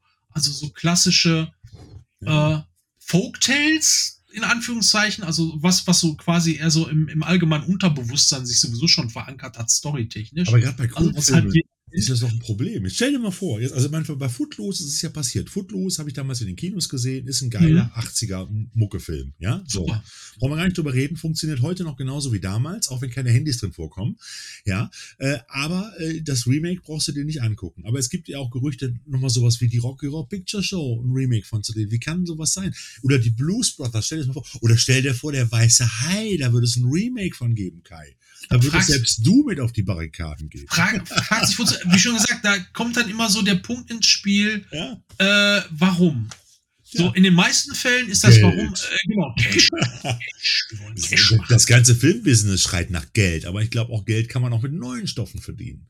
Auf jeden Fall, auf Ja. jeden Fall. Aber äh, wie schon gesagt, wenn man aus was, ich sag mal, wirklich was Neues abbringen kann oder eine Story updaten und damit was machen. Im Zweifelsfall, Minus One zum Beispiel. im, im, im Zweifelsfall ne, erntet man da richtig Flack für. Ich muss da trotzdem noch mal Carpentas das Ding Ja. äh, bedienen, der einfach ein Paradebeispiel dafür ist, von was sehr Bekanntem, wirklich was ganz Neues zu machen, obwohl es quasi dasselbe ist. In dem Fall sogar halt noch mit der Zuhilfenahme des Originalmaterials, also der Originalgeschichte, funktioniert super. Oder man, äh, das, das, das Remake von äh, The Hills Have Eyes hat auch wunderbar funktioniert, war ein sehr schönes Update dieser klassischen kleinen und äh, schauerlichen Horrorgeschichte von Wes Craven. Ich würde sagen, Ähm, das, das Remake ist besser, aber das ist auch. äh, Es find- liegt eher, wie schon gesagt, an der Zeit. Ich finde den alten ja. Film auch gut, weil den muss man halt auch in der Zeit sehen. Der Ja. ist natürlich in dem Sinne nicht mehr gut gealtert, weil das das ist halt, es spielt halt da in den 70ern und das, das wirkt halt alles ein bisschen piefiger. So, muss man sagen. Und der Film ist ja auch für, für so 3,50 Dollar irgendwo so im Hinterland gedreht worden. Also Ja. insofern, ne, das kann man gar nicht, also das ist, äh, den, den Original Hills Have Eyes, das Budget des gesamten Films hätte da nicht mal ansatzweise für, für die ersten zwei Tage Catering am Set des Remakes gereicht. Na, also das ist, äh, da muss man gar nicht drüber reden. Aber das ist auch so, gerade die klassischen oder viele klassische Horrorfilme haben ja durchweg Remakes erhalten. Auch äh, ich habe tatsächlich, muss ich zu meiner Schande gestehen, ähm, das Remake von Texas Chainsaw Massacre, das Originale, ähm, von Markus Nispel war das, glaube ich. Äh, an der Kamera auch der Originalkameramann des Originalfilms, Daniel Pearl, der den auch hat richtig gut aussehen lassen. Aber ich habe den seit dem Kino damals nicht mehr gesehen. Die müsste ich mal wieder machen. Ich fand den damals im Kino gut, also zwar auch anders, äh, äh, logischerweise als das Original. Ähm, man hat das visuell halt alles ein bisschen ganz anders aufgezogen und ist auch nicht ganz so ein Terrorfilm wie halt eben der erste. Also kein Film, der einen jetzt wirklich physisch angreift, visuell oder audiotechnisch. Ähm, ich fand den da aber ganz gut. Müssen wir den tatsächlich nochmal angucken. Aber der war auch sehr nah am Original. Da hat man nicht zu viel variiert. Man hat das Setting geupdatet, alles moderner, ein bisschen schicker gemacht. Das generell, so diese ganzen Remakes, die in den Nuller. Denk nur an das Psycho-Remake in Farbe. Ja, Oh, also ja, eins zu oh, eins, Szene für Szene damals äh, nachgedreht. Dieses Studienexperiment habe ich auch nie verstanden.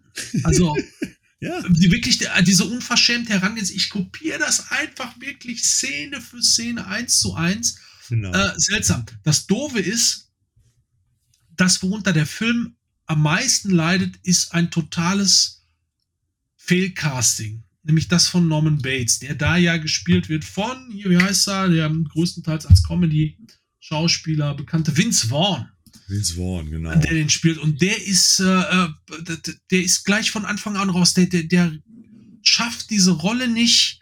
Ähm, du merkst sofort, der Typ hat einen kompletten Schatten, ist auch unsympathisch. Äh, und äh, also das ist, das funktioniert da hinten und vorne nicht und meiner Meinung nach zu 200 Prozent Vince Vaughn geschuldet. Er konnte da wahrscheinlich nichts für, weil Gus Van Sant es halt äh, ihm so äh, auf den Bauch gestrickt hat, äh, äh, würde ich mal tippen. Ähm, der hätte es wahrscheinlich besser machen können, weil Vince Vaughn hat ja auch eins, später ein, zwei dramatische Rollen gespielt, die er eigentlich ganz gut gemacht hat. Ähm, aber das ist, das ist ein total versagendes Casting da an der Stelle. Plus halt, dass der Rest einfach unsinnig ist, wirklich einen Film Shot für Shot dann halt nur in Farbe nochmal wieder zu machen. Das ist so ein Studentenexperiment. Ja, fand ich damals irgendwie sehr merkwürdig, habe ich auch nicht verstanden. Übrigens, Vince Vaughn hat aber einen sehr guten, freaky Typen gespielt, beziehungsweise in dem Film auch freaky, kann ich nur empfehlen. Äh, Tolles Ding. The Macht Butcher Spaß. Halt, und das ist eine wunderbare Slasher-Parodie, so mit, mit äh, Personenwechsel und äh, in verschiedene Körper hüpfen und Vince Vaughn spielt da richtig, richtig geil, muss ich ganz ehrlich sagen. Äh, es ist auch schon mittlerweile vier Jahre her, sehe ich gerade, aber Freaky kann ich ja nur empfehlen. Ja, aber wie gesagt, Remakes finde ich auch, ich habe da bin da immer so, äh, bin da immer so hin und her gerissen und wie gesagt, ich glaube, dass man von vielen Filmen keine Remakes braucht und dass die auch selten besser sind.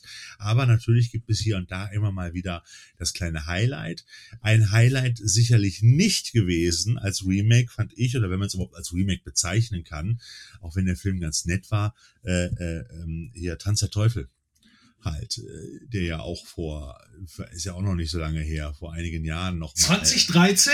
Ja, ist schon so lange her, Hammer, ganz ehrlich. Oh, dann, äh, dann wechselt der Abwasch aber sofort wieder. Den fand ich als Remake wirklich extrem äh, gelungen für das, was er da gemacht hat. Also das fand ich hat auch super funktioniert, sogar auch im Kino. Ich habe den Spaß gehabt, ich habe den auch tatsächlich nicht in der Presse gesehen. Ich habe den hier mal samstags abends, wirklich da in der ersten Woche, hier im vollbesetzten, äh, größten Kino äh, hier gesehen und äh, äh, das, war richtig geil. Das war so eine richtige quasi Party-Horror-Crowd, also ein Date-Movie tatsächlich. Also es war rappelvoll bepackt mit Jungs und Mädels.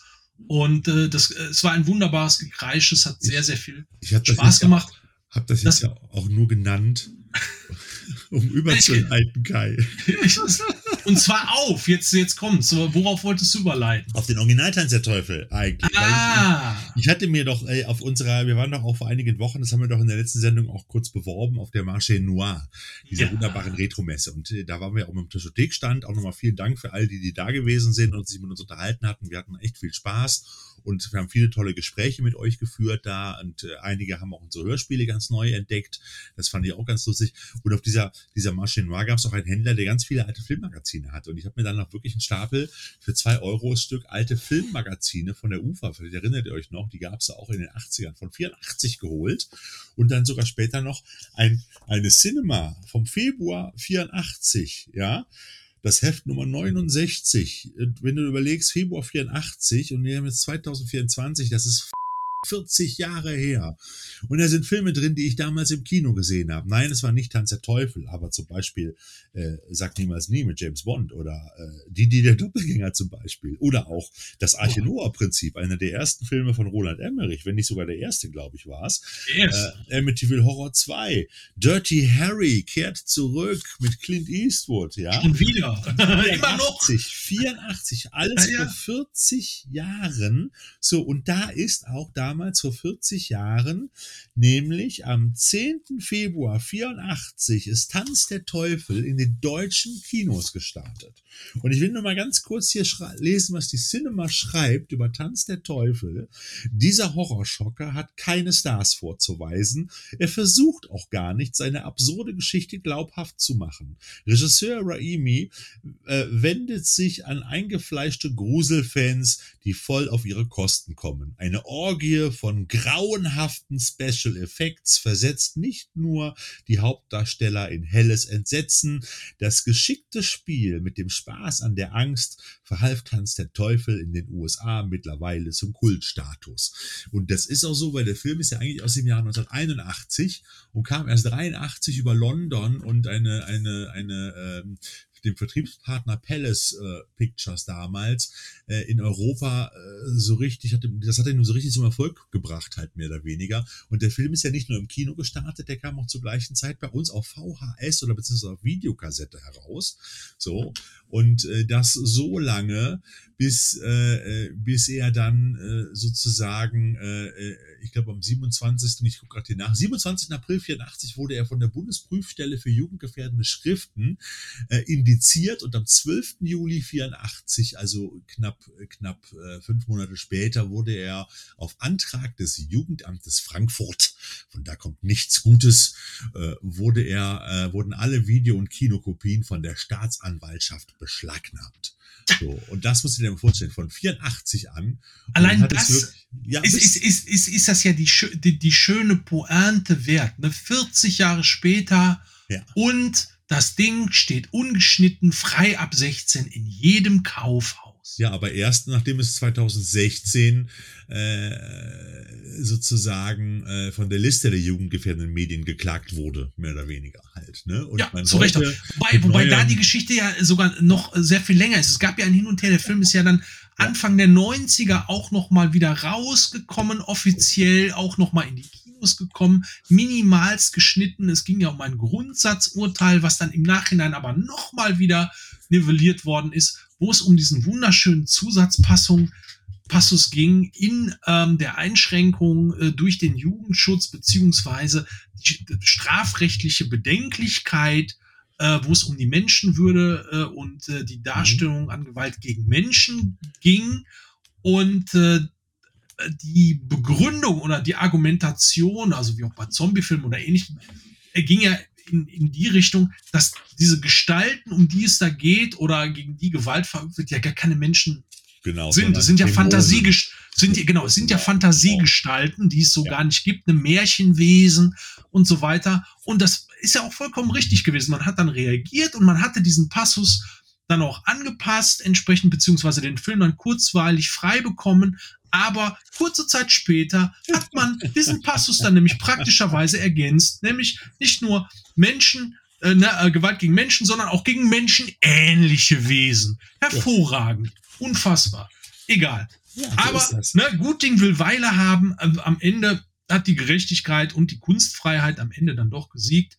Und das ist ja auch ganz schön. Und ja. vor allem, was halt erstaunlich ist, das baue ich mir jetzt gerade mal wieder eine äh, äh, Brücke des Todes zurück in was total anderes, was diesen Podcast hier auch nochmal gleich wieder demonetarisieren wird. Ich habe eine neue Art des Pornos für mich entdeckt. Man halte sich fest. Porno gesagt? Ja, ja. Pass auf. Pass auf. Und zwar, also eigentlich vom, sag ich mal, Genre her eigentlich nichts Neues im Internet oder auf YouTube oder sonst wo. Und zwar Reaction-Videos, wo Leute quasi vor laufender Kamera zu irgendwas reagieren. So, hier in meinem Fall jetzt nicht, dass auf irgendwas reagiert wird oder da irgendwelche Reaction-Videos, sondern speziell Reaktionsvideos von jungen Leuten, Millennials, die anfangen, die ganzen Klassikerfilme zu gucken. So, weil die kennen die ja gar nicht. So, die laufen ja auch nirgendwo. So, und es gibt ganze Kanäle, die sich damit beschäftigen. Einer, ich nenne den jetzt mal hier, weil ich den ganz niedlich fand, ein Mädel. Man weiß auch bei diesen Leuten nicht, sind das jetzt irgendwie Schauspieler, weil die macht es natürlich, also ich sag mal insofern für Geld, weil die ihre YouTube-Kanäle natürlich monetarisieren, haben aber auch riesig Fans, also ne, da wird richtig ne, fünf, sechsstellige Abonnenten in ihren Kanälen. Äh, Popcorn in Bed heißt äh, in diesem Fall eine dieser zahlreichen Kanäle ein Mädel, das sich dann halt eben speziell irgendwelche Filme anguckt, die gewünscht werden oder was auch immer, gibt's ganz viele. Und nämlich zum Beispiel auch sowas wie Tanz der Teufel wird sich zum ersten Mal angeguckt. Oder auch, was ich besonders schön fand, das ist dann die Doppelbrücke, Robocop zum Beispiel. Und das Schöne ist, man sieht halt quasi parallel im Hintergrund den Film laufen, davor in so einem kleinen Fenster halt so das Mädel beim Gucken und dann geht's dann natürlich nicht nur um das Gekreische, wenn die Gewalt losgeht und so weiter, weil man das heute ja, ich sag mal, eigentlich müsste man es besser gewohnt sein, aber so in früheren Zeiten ist halt die Präsentation und die, die Vehemenz davon ganz anders präsentiert worden. Aber das Schöne ist, wenn dann halt ganze Szenen kommentiert werden oder entsetzt reagiert wird. Es ist herrlich. Es ist ein Fest. Bei der klassischen Szene von Robocop, wo gleich am Anfang da in dem Boardroom der eine Executive halt von dem Roboter halt komplett zerschreddert von wird. Ed 209, genau. genau zu sagen. Genau. Äh, und äh, da ist sie natürlich schon total fertig an der Stelle, aber dann geht's ja, das ist ja das Ironische. Das ist jetzt, eine, das ist jetzt, und das ist ja. jetzt der Porno für Filmfans, wenn man junge Leute dabei ja, zuguckt, wie ja, auf alte Filme ist, reagieren? Ja, weil es ist ja, es, es ist, es ist ja eine, es ist ja eine Ersterfahrung. Das ist so schön. Und weil halt diese Fallhöhe ja auch so groß ist von den Sehgewohnheiten heute, also wenn du nur das heutige kennst, zu dem, was damals war, inhaltlich, sensationell. Und da dann auch die Reaktion. Äh, der, äh, der, der, der eigentliche, also Dick Jones, der das Ed 209 Projekt ja hatte, da kriegt er den Arsch aufgerissen und dann ja.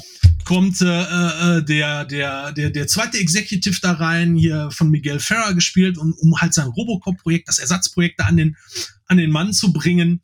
Und äh, die Antwort von, von dem alten Boss ist dann ja so, komm hier, dann Präsentation in 20 Minuten. Da flippt die voll aus, sagt so, was? Da ist doch gerade einer umgebracht worden hier in, in, deinem Büro und der will in 20 Minuten eine Präsentation haben. Genial, ne, wo dann halt genauso auf, auf diese bitterbösen Sachen auch entsprechend genau reagiert wird. Das, das ist, ist, toll. Und da gibt es ganz halt, viel von. Das ist halt, wenn Leute noch nicht in der, in, der, in der realen Wirtschaft gearbeitet haben, dann sind die über sowas entsetzt. ja, aber das ist ja so. Ich meine, da ist auch Robocop so ein, so ein Meilenstein. Da baue ich halt gleich auch nochmal wieder die, also die, die Reise ja. geht gleich weiter, weil ich habe endlich was bekommen. Ich war ja kurz mal außer Landes habe äh, diese Zeit natürlich genutzt, um natürlich auch wieder Filmmaterial ja, einzukaufen und endlich ja. und äh, äh, endlich was gefunden, wo ich lange nach gelächzt habe. Online gab es das schon, es ist ausgestrahlt worden äh, und zwar Robodoc, also die Dokumentation über die Entstehung von mhm. Robocop. Es gab zwar auch schon bisher wahnsinnig viel Extramaterial zu dem Film per se, bei den Filmen selber auch alles super, alles toll, sehr ausführlich, aber hat nichts auf diese Dokumentation, die knapp fünf Stunden geht. Und es sind wirklich außer natürlich Rob Bottin, der immer noch verschollen bleibt,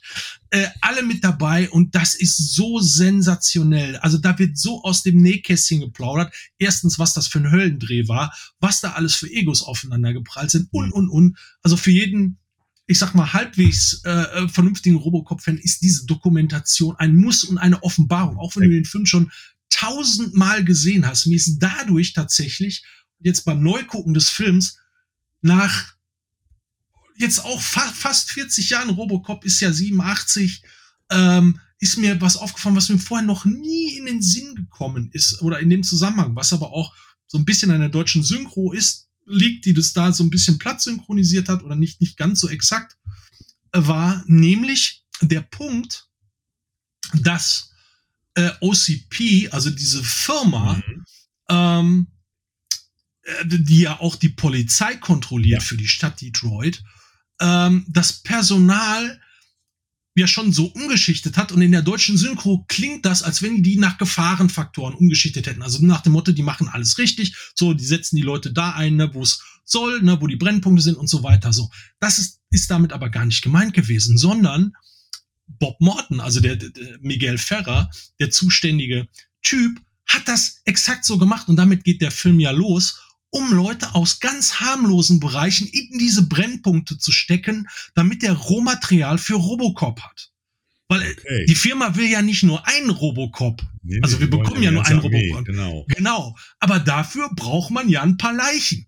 So, und das ist so eine perfide Scheiße, das ist so genial und das ist mir echt, also ist mir vorher dieser Zusammenhang nie klar geworden. Dass er nach zig Jahrzehnten, auch wenn du den Film, so wie ich oder jeder andere wahrscheinlich auch x-mal gesehen hast, dir fällt immer noch immer wieder was Neues auf und dieses Teil, mhm. dieser Film ist einfach so grandios und so prophetisch. Es ist nämlich der Film, es ist der Film, der die DVD erfunden hat. Das muss man ganz knallhart zu sagen. In diesem Film ist die erste DVD zu sehen, obwohl es die nämlich noch gar nicht gab. Die kam nämlich erst zehn Jahre später tatsächlich. Hm. Aber es gibt eine DVD Schön. zu sehen. In diesem Fall gedoubelt von einer CD, aber ein Videomedium auf einer CD. Sensationell. Ähm, genau, es gibt ja auch eine wunderbare Doku, äh, die hat auch schon einige Anspielungen von dem, was du gerade erzählt hast, gebracht, nämlich hier bei Netflix die Reihe ähm, Movies That Made Us oder wie hieß sie? Äh, mhm. Das waren unsere Filme, da gibt's ja auch eine Robocop-Doku über den Robocop. Genau, die war auch schon sehr, sehr schön, aber wie schon gesagt, hat nichts auf die Robodoc, die ist Jetzt, weil die haben richtig, wirklich alles rausgegraben an Typen und Leuten, einschließlich halt eben auch ja. Peter Weller, der aktuell wirklich was dazu sagt und äh, okay. unfassbar gut. Und jetzt kommt wieder die große Gewissensfrage. Was hältst du vom Robocop Remake? Antwort wie zuvor, komplett überflüssig. Obwohl Michael Keaton mitspielt. ja, nee, das also bringt leider, leider ganz. Das einzige Form, bei dem Robocop Remake war ich mir nicht sicher. Also bei, bei Paul Verhoeven weiß man, dass man es mit bitterbösester, mhm. äh, tiefschwarzhumorigster Satire zu tun hat. Bei dem Robocop Remake, bei dem ja auch Samuel L. Jackson ja. äh, äh mitspielt, ähm, diese das, konservative Haltung, die der Film da sehr aufgesetzt und ich war mir manchmal nicht sicher, ob die das als, als Satire gemeint haben. Genau, man, man, du weißt nicht, ob die das nicht doch ernst meinen, weil genau so sieht es nicht ein bisschen aus. am Drehbuch mitgeschrieben hat. Ne? Ja, ja, ja, ja, weil also diese Ironie ist da nicht so wirklich vorhanden und ich äh, unterstelle dem Film auch nicht, dass der äh, so eine Schiene fährt wie sowas wie Natural Born Killers, der das bewusst so lässt, wobei Natural Born Killers sowieso komplett drüber ist, also aufgrund des Gesamtstils da des könnten Films. wir eine ganze Folge zu machen. Auf jeden Fall, auf jeden Fall. Ein seltsames Filmpaar. Ja, ja, und das hast du jetzt, du warst in London, musst du ja nochmal ganz kurz sagen, der, der liebe Kai, das können wir allen draußen da im, an den Endgeräten auch nochmal so kurz zuflüstern, war doch tatsächlich ein paar Tage in London. Ich bin total neidisch. Ja, ja. sie haben mich kur kur kurz für ein, zwei Tage hier, hier freigelassen und äh, die, die mussten dann auch mal genutzt werden. Nach 20 Jahren mal wieder nach London zurückzukehren. Und es war schön, es war wirklich schön und wir haben vor allem auch schönes Wetter gehabt. Aber du das bist, war sehr erfreulich. Du bist nicht ins Back to the Future Musical gegangen, wo ich dich drum gebeten habe und er sagt, geh da nee, das, rein. Nein, das, es ging leider nicht, weil sonntags abends da keine Vorstellung ist. Die ist ah. nur sonntags, äh, mittags, nachmittags. Ah. Sonst hätte ich das am Sonntagabend auch gerne noch gemacht, aber äh, es war zeitlich nicht machbar. Ja, es ist, äh, es ist wie es ist halt. Ja, also äh, wir sind alle neidisch. Äh, Gab es noch andere spannende Dinge, die du da entdeckt hast, äh, noch zufälligerweise? Oder war das jetzt das Highlight? Ja, sagen wir mal so, wir, wir, wir, wir, haben uns ja die, die, die ABBA-Geschichte irgendwie angeguckt und angehört, aber hauptsächlich angeguckt, um, also ich fand es äh, hauptsächlich aufgrund äh, der, der Technik halt sehr, sehr spannend. Ich meine, ich mag die Musik auch, äh, weil es ist halt so Zeug, mit dem man aufgewachsen ist, das wirst halt nicht los und es ist halt zeitloser Krams. Ja. Äh, ich wollte mir dieses ganze Digital-Venue da aber angucken und das ist schon unfassbar scheiße beeindruckend, was sie da auf die Beine gestellt haben. Also mit Sicherheit quasi so die erste Iteration der, ähm, ich sag mal, Unterhaltungsshow-Technik, äh, wie sie in Zukunft sein wird. Also zusätzlich zu dem, was man kennt. Aber ich denke, dass damit, ähm, ich sag mal, gerade so, so, so Live-Sachen und so, ähm, in eine ganz andere Dimension irgendwann mal äh, gestellt werden. Plus, also was jetzt natürlich äh, der große Kracher ist, dass man versuchen wird, ähm, quasi ähnlich halt wie bei ABBA, wobei die ja noch alle da sind, versuchen wird, quasi Bands, die es nicht mehr gibt, quasi virtuell auf die Bühne zu bringen. Also mhm. da laufen schon überall Bestrebungen, da was zu machen. Und es ist eigentlich schon, mhm. es ist eine ziemlich coole Idee. Äh, vor allem, es ist, ähm, diese Show fängt da ganz schön an äh, in dem Benny Anderson da virtuell auf die Bühne läuft und da ins Publikum reinfragt, to be. Und das ganze Publikum schon äh, dagegen singt, ah, not to be. Und er sagt, to be is not the question anymore. Okay, genau. und er hat da vollkommen recht. Äh, Man munkelt ja auch schon, dass die Stones ja schon lange durch Hologramme ausgetauscht wurden. ja, um ganz ehrlich zu sein. Keith Richard auf jeden Fall, der ist ein Dauerhologramm, aber der hat es auch immer noch drauf. Das muss man ganz knallhart sagen. Ja, ähm, das aber das ist schon, äh, das ist schon Wahnsinn, weil äh, da so viel, ähm, ja, ich sag mal, virtuelle Show auch gemacht wird, weil man sieht ja nicht nur da äh, die, die kleinen Männlein auf der Bühne tanzen und die sehen wirklich, und das sieht einfach, das sieht echt aus. In jedem normalen Konzert siehst du auch nicht mehr von den Leuten.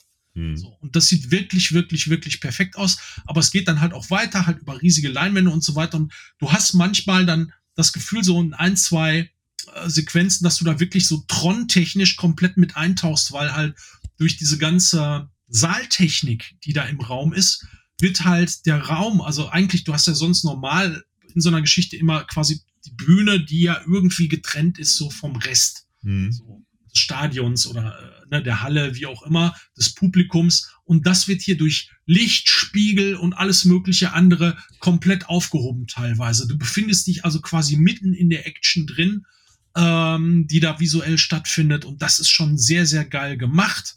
Äh, es ist wie, als wenn du halt Tron-technisch in so einen Videoclip mit einsteigen würdest. Irgendwann schweben dann auch irgendwie die ABBA-Leute da so quasi wirklich 3D-technisch über dir und schrumpfen dann auch irgendwann mal an und sind dann quasi übergangslos wieder direkt auf der Bühne. Das ist schon, Krass. ist schon ein Kracher. Also es lohnt sich, sich das äh, äh anzugucken. Also wenn man die Musik mag, ist das sowieso ein No-Brainer.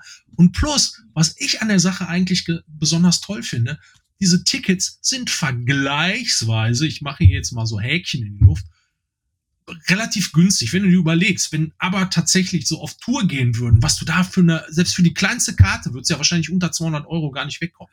Kleinste Karte bei ABBA würde unter 1000 Euro nicht zu kriegen sein. Bin ich fest davon überzeugt. Bei den Preisen, die du heute schon für normale Konzerte bezahlst, ja, ja, ja, von Künstlerinnen und Künstlern, ja, so eine, äh, wie heißt die, Adele oder so, ja, München ja, ja. jetzt zunächst, keine Karte unter 400 Euro oder sowas. Also weiß ich, habe ich jetzt zumindest gehört. So, wenn du es guckst, was du, ja, du kannst dann irgendwo ganz oben unter der Decke, kannst du dann für 250 Euro, kannst du dir irgendwo so, so einen Randplatz buchen, wo du dann ein Fernglas brauchst. Wahrscheinlich. Ja, so, also, aber, das, das ist, aber würdest du, wenn die Kartenpreise wären ab 1000 Euro aufwärts, kannst du von ja, ausgehen. Das ja? ist, und also, das ist halt, diese Technik schafft es halt, weil die halt am Tag, die könnten theoretisch drei Shows machen. So, ja. aber maximal machen die am Tag zwei Shows am Tag hintereinander ja. weg, weil können sie ja. ja. Und das Tolle ist, was ich nicht wusste, dass halt die Musik da zum Beispiel eben auch nicht ganz aus der Dose kommt, sondern ist es tatsächlich auch eine Band da, die da dudelt und auch Backup-Sänger, die da live äh, vor Ort sind und was machen. Äh, also da ist schon ein bisschen mehr dran. Aber durch dieses ähm, ich sag mal, einfach wiederholbare, können die natürlich so irrsinnig viel Shows machen wie möglich und die Kartenpreise in einem, ich sag mal, halbwegs normalen Level lassen. So, ja. wo, wo sich auch Otto Normalmensch das irgendwie leisten kann, ohne gleich bankrott zu gehen. Und vor allem, ich habe mir in dem Zuge überlegt, ähm, so, ne, einerseits geil, dass da, also vor allem auch Scalper, also Leute, die die Karten abzocken und dann teuer, warte, das ist alles Schnee von gestern mit so einer Nummer. Ja, weil brauchst du nicht. Ja. Wenn die Vorstellung voll ist, dann gehst du halt in die nächste, fertig. So, da hast du auch, musst du keinen Schiss haben, dass da irgendwann mal was vorbei ist. So, dann kommt halt das nächste und fertig. So, aber ich habe dann zurückgedacht, tatsächlich an natürlich den King of Rock, weil ich dachte mir so, okay, ey, wer könnte so am Tag ne, irgendwie so zwei, drei äh, Shows irgendwie spielen. Da muss ich dran denken, scheiße, war das nochmal? Elvis Las Vegas in den 70ern. Genau. Der Typ hat Tag ein, Tag aus, ich glaube auch immer zwei oder drei Shows gespielt und das er selber. Und ja. wie der Typ sich auf der Bühne verausgabt hat, kennt man ja. Und da kriegt man eine Idee davon, Herrgott Sakra hat der Kerl sich aufgerieben für seinen Job. Ja, und wurde wirklich ausgebeutet. Ne? Absolut, komplett. Das ist ja das Schlimme. Ja, so ist das. Also London ist immer eine Reise wert. Ich werde mir das im nächsten Jahr vielleicht mal antun und äh, da würde ich auch gerne in das Aberdeen gehen, aber ich werde mir dann auch das Back to the Future Musical angucken. Kann ich nur sagen, für die Kinofans ist wahrscheinlich das, die bessere Wahl, aber wie gesagt, ich mag beides. Kommen wir noch zu einem weiteren Punkt, lieber Kai. Ähm, und zwar äh, zu, wo du gerade gesagt hast, du hast ein paar Scheiben aus, aus London mitgebracht. Äh, ich hätte ja noch ein, zwei Scheiben, äh, die jetzt gerade frisch auf dem Markt sind, über die ich kurz sprechen möchte. halt. Und äh, die erste, äh, die ich nur ganz kurz anteasern möchte, ist Butcher's Crossing. Ähm, das ist ein Film, den ich auch noch nicht gesehen habe, nur den Trailer, aber der verspricht viel. Es ist sozusagen der zweite Western mit Nicolas Cage. Also Nicolas Cage hat bisher in seiner ganzen Karriere nur zwei Western gedreht und der erste, äh, erste war äh, äh, ähm, The Old Way vor knapp zwei Jahren mhm. und äh, der zweite Western ist jetzt äh, Butcher's Crossing. The Old Way war ein schöner Rache-Western, fand ich auch ganz gut, aber der sieht jetzt künstlerisch auch so wirklich wertvoll aus. Ich sag mal, äh, wir haben in dem Trailer geht es um Bisons, um äh, wilde Typen, um Gottesfurcht, um dicke Wummen und letztendlich auch die Jagd nach Bisons. Und Nicolas Cage spielt ja so einen, so einen Jagdführer oder einer, der eine Jagd organisiert äh, auf eine Bisonherde und äh, irgendwann den Hals nicht voll kriegt, so wie es aussieht. Es sieht nach einem echt geilen Film aus, was der Trailer angeht, äh, was den Trailer angeht und äh, die Kritiken sind auch relativ gut, was ich so gelesen habe. Äh, das ist der eine Film, der kommt jetzt gerade raus. Ich bin gespannt. Ich werde beim nächsten Mal vielleicht darüber berichten, wie er gewesen ist. So, der zweite Film, den ich mir jetzt die Tage angeguckt habe und der auch gerade erst vor ein paar Tagen äh, auf, auf Blu-ray und auch äh, in anderen, auf anderen Scheibenformen sozusagen rausgekommen ist, ist äh, der neue Film von äh, Luc Besson, nämlich Dogman. Und äh, Dogman, hast du ihn schon gesehen, Kai? Nein, nee, ne? nein, nein, nein, der lief ja groß auf dem Fantasy-Filmfest, äh, ja. auch mit großem Applaus. Ja. Äh, du hast sie dir schon angeguckt. Ich habe mir angeguckt am Wochenende. Ich war, war sozusagen äh, familienfrei am Wochenende und konnte dann wirklich mal einen Samstagnachmittag mal auf dem Sofa gucken, was ich wollte, ohne dass mein neunjähriger Sohn da durchrannte und fragte, Papa, was guckst du da an? Äh, keine Ahnung. Ja, ja so nein. Also äh, dann läuft natürlich sowas bei uns nicht halt. Und obwohl der, ne, also ich muss ganz ehrlich sagen, ich, es gab ja zwischendurch auch so ein paar Luc Besson-Filme, wo ich gedacht habe, so jetzt dreht er am Rad, jetzt ist er einfach komplett weit weg von dem, was ihn mal ursprünglich ausgemacht hat. Und ich habe so ein bisschen das Gefühl, bei Dogman kommt er wieder so ein bisschen back to the roots. Es geht um einen, um einen äh, jungen Mann namens Doc, der als Kind von seinem Vater misshandelt wurde und auch in, den, in einen Hundezwinger gesperrt wurde für nicht nur ein paar Tage und Wochen, äh, sondern der hatte da gefälligst zu leben und Vater und äh, Bruder, beide Arschlöcher vor dem Herrn, haben ihn dann auch noch gequält, sowohl die Hunde als auch den Junior. Und äh, Ende vom Lied ist, dass er nachher dann sozusagen auch noch angeschossen wird von dem Vater und äh, dann eine Kugel in den Rücken bekommt äh, und halb äh, die Beine nur schwer benutzen kann, den Finger verliert und einer der Hunde aus dem Käfig rettet ihn sozusagen mit einem Trick. Ich will gar nicht so viel verraten. Und äh, der Film beginnt eigentlich mit einer Polizeikontrolle, wo dieser Doc in jungen Jahren wird übrigens gespielt von äh, Caleb Landry Jones, äh, sehr sehr glaubhaft und sehr gut. Also muss ich ganz ehrlich sagen, ich habe das dem in jeder Zeit abgekauft. Ähm, wird er sozusagen im Abendkleid am Steuer seines Lastwagens voller Hunde aufgegriffen und festgenommen, weil er blutverschmiert ist. Und beim Verhör auf der Polizeiwache, beziehungsweise da wird eine Psychologin geholt, die dann mit ihm redet, erzählt er quasi seine Lebensgeschichte. Der Film wird quasi sozusagen mit Rückblenden seine Story erzählt. Der Film arbeitet ganz viel mit Rückblenden und da sind natürlich auch einige actiongeladene Rückblenden dabei und du hast auch einige, einige spannende Dinger. Ähm, es ist ich will nicht sagen ein Film, der, der mehr sein möchte, als er tatsächlich ist, weil Luc Besson da schon so viele Register gezogen hat, auch so ein bisschen künstlerisch. Ähm, es ist letztendlich eine, eine dramatische und äh, traurige Geschichte eines jungen Mannes, der eigentlich nie eine Chance hatte und äh, als einzige Freunde im Leben Hunde für sich erkoren hat und mit Hunden zusammenlebt. So und deshalb auch der Titel Dogman. Und die Hunde helfen ihm nachher auch. Und er legt sich dann auch in seinem Viertel mit einem mit einem Gangboss an und und und. Wie gesagt, ich will gar nicht ins Detail gehen. Ich fand diesen Film durchaus spannend. Es gibt bestimmt einige, die sagen auch, was für eine Kacke, Psychoscheiße, weiß Gott irgendwas, äh, viel zu wenig Action, viel zu wenig, viel zu viel Gelaber, kann ich mir schon vorstellen bei einem. Ich fand ihn keine Sekunde langweilig. Mich hat der Film in seinen Bann gezogen, muss ich ganz ehrlich sagen. Und ich fand ihn wirklich, wirklich spannend. Ich hatte so ein bisschen auch, wie gesagt, das Gefühl, ich musste immer an, an auch an alte Luc Besson-Filme wie äh, zum Beispiel Leon der Profi denken ähm, äh, oder auch Nikita. So ein bisschen zieht er auch da raus, aber es ist noch eine ganz andere Geschichte wieder. Also letztendlich kannst du sagen, das ist Leon der Profi. Dogman bewegt sich irgendwo zwischen Leon der Profi und Lassie vielleicht. So ein bisschen. das ist ein bisschen übertrieben. Ja, aber die Hunde spielen eine wichtige Rolle und sind auch, werden auch wunderbar in dem Film in Szene gesetzt und haben auch vor allen Dingen äh, also ganz ehrlich, da richtig geile Leistungen abgeliefert. Also wenn ich mir vorstelle, weil das ja alles keine computeranimierten Hunde waren, sondern wirklich alles echte Hunde mit Besitzern vor Ort, die auch die Hunde trainiert haben, das wurde alles mit den Hunden vor der Kamera gemacht. Also wer schon mal äh, sich mal angeguckt hat, wie es ist, mit Tieren zu arbeiten, das funktioniert halt nicht immer so, dass sie sofort das machen, was du möchtest, auch wenn sie trainiert sind halt.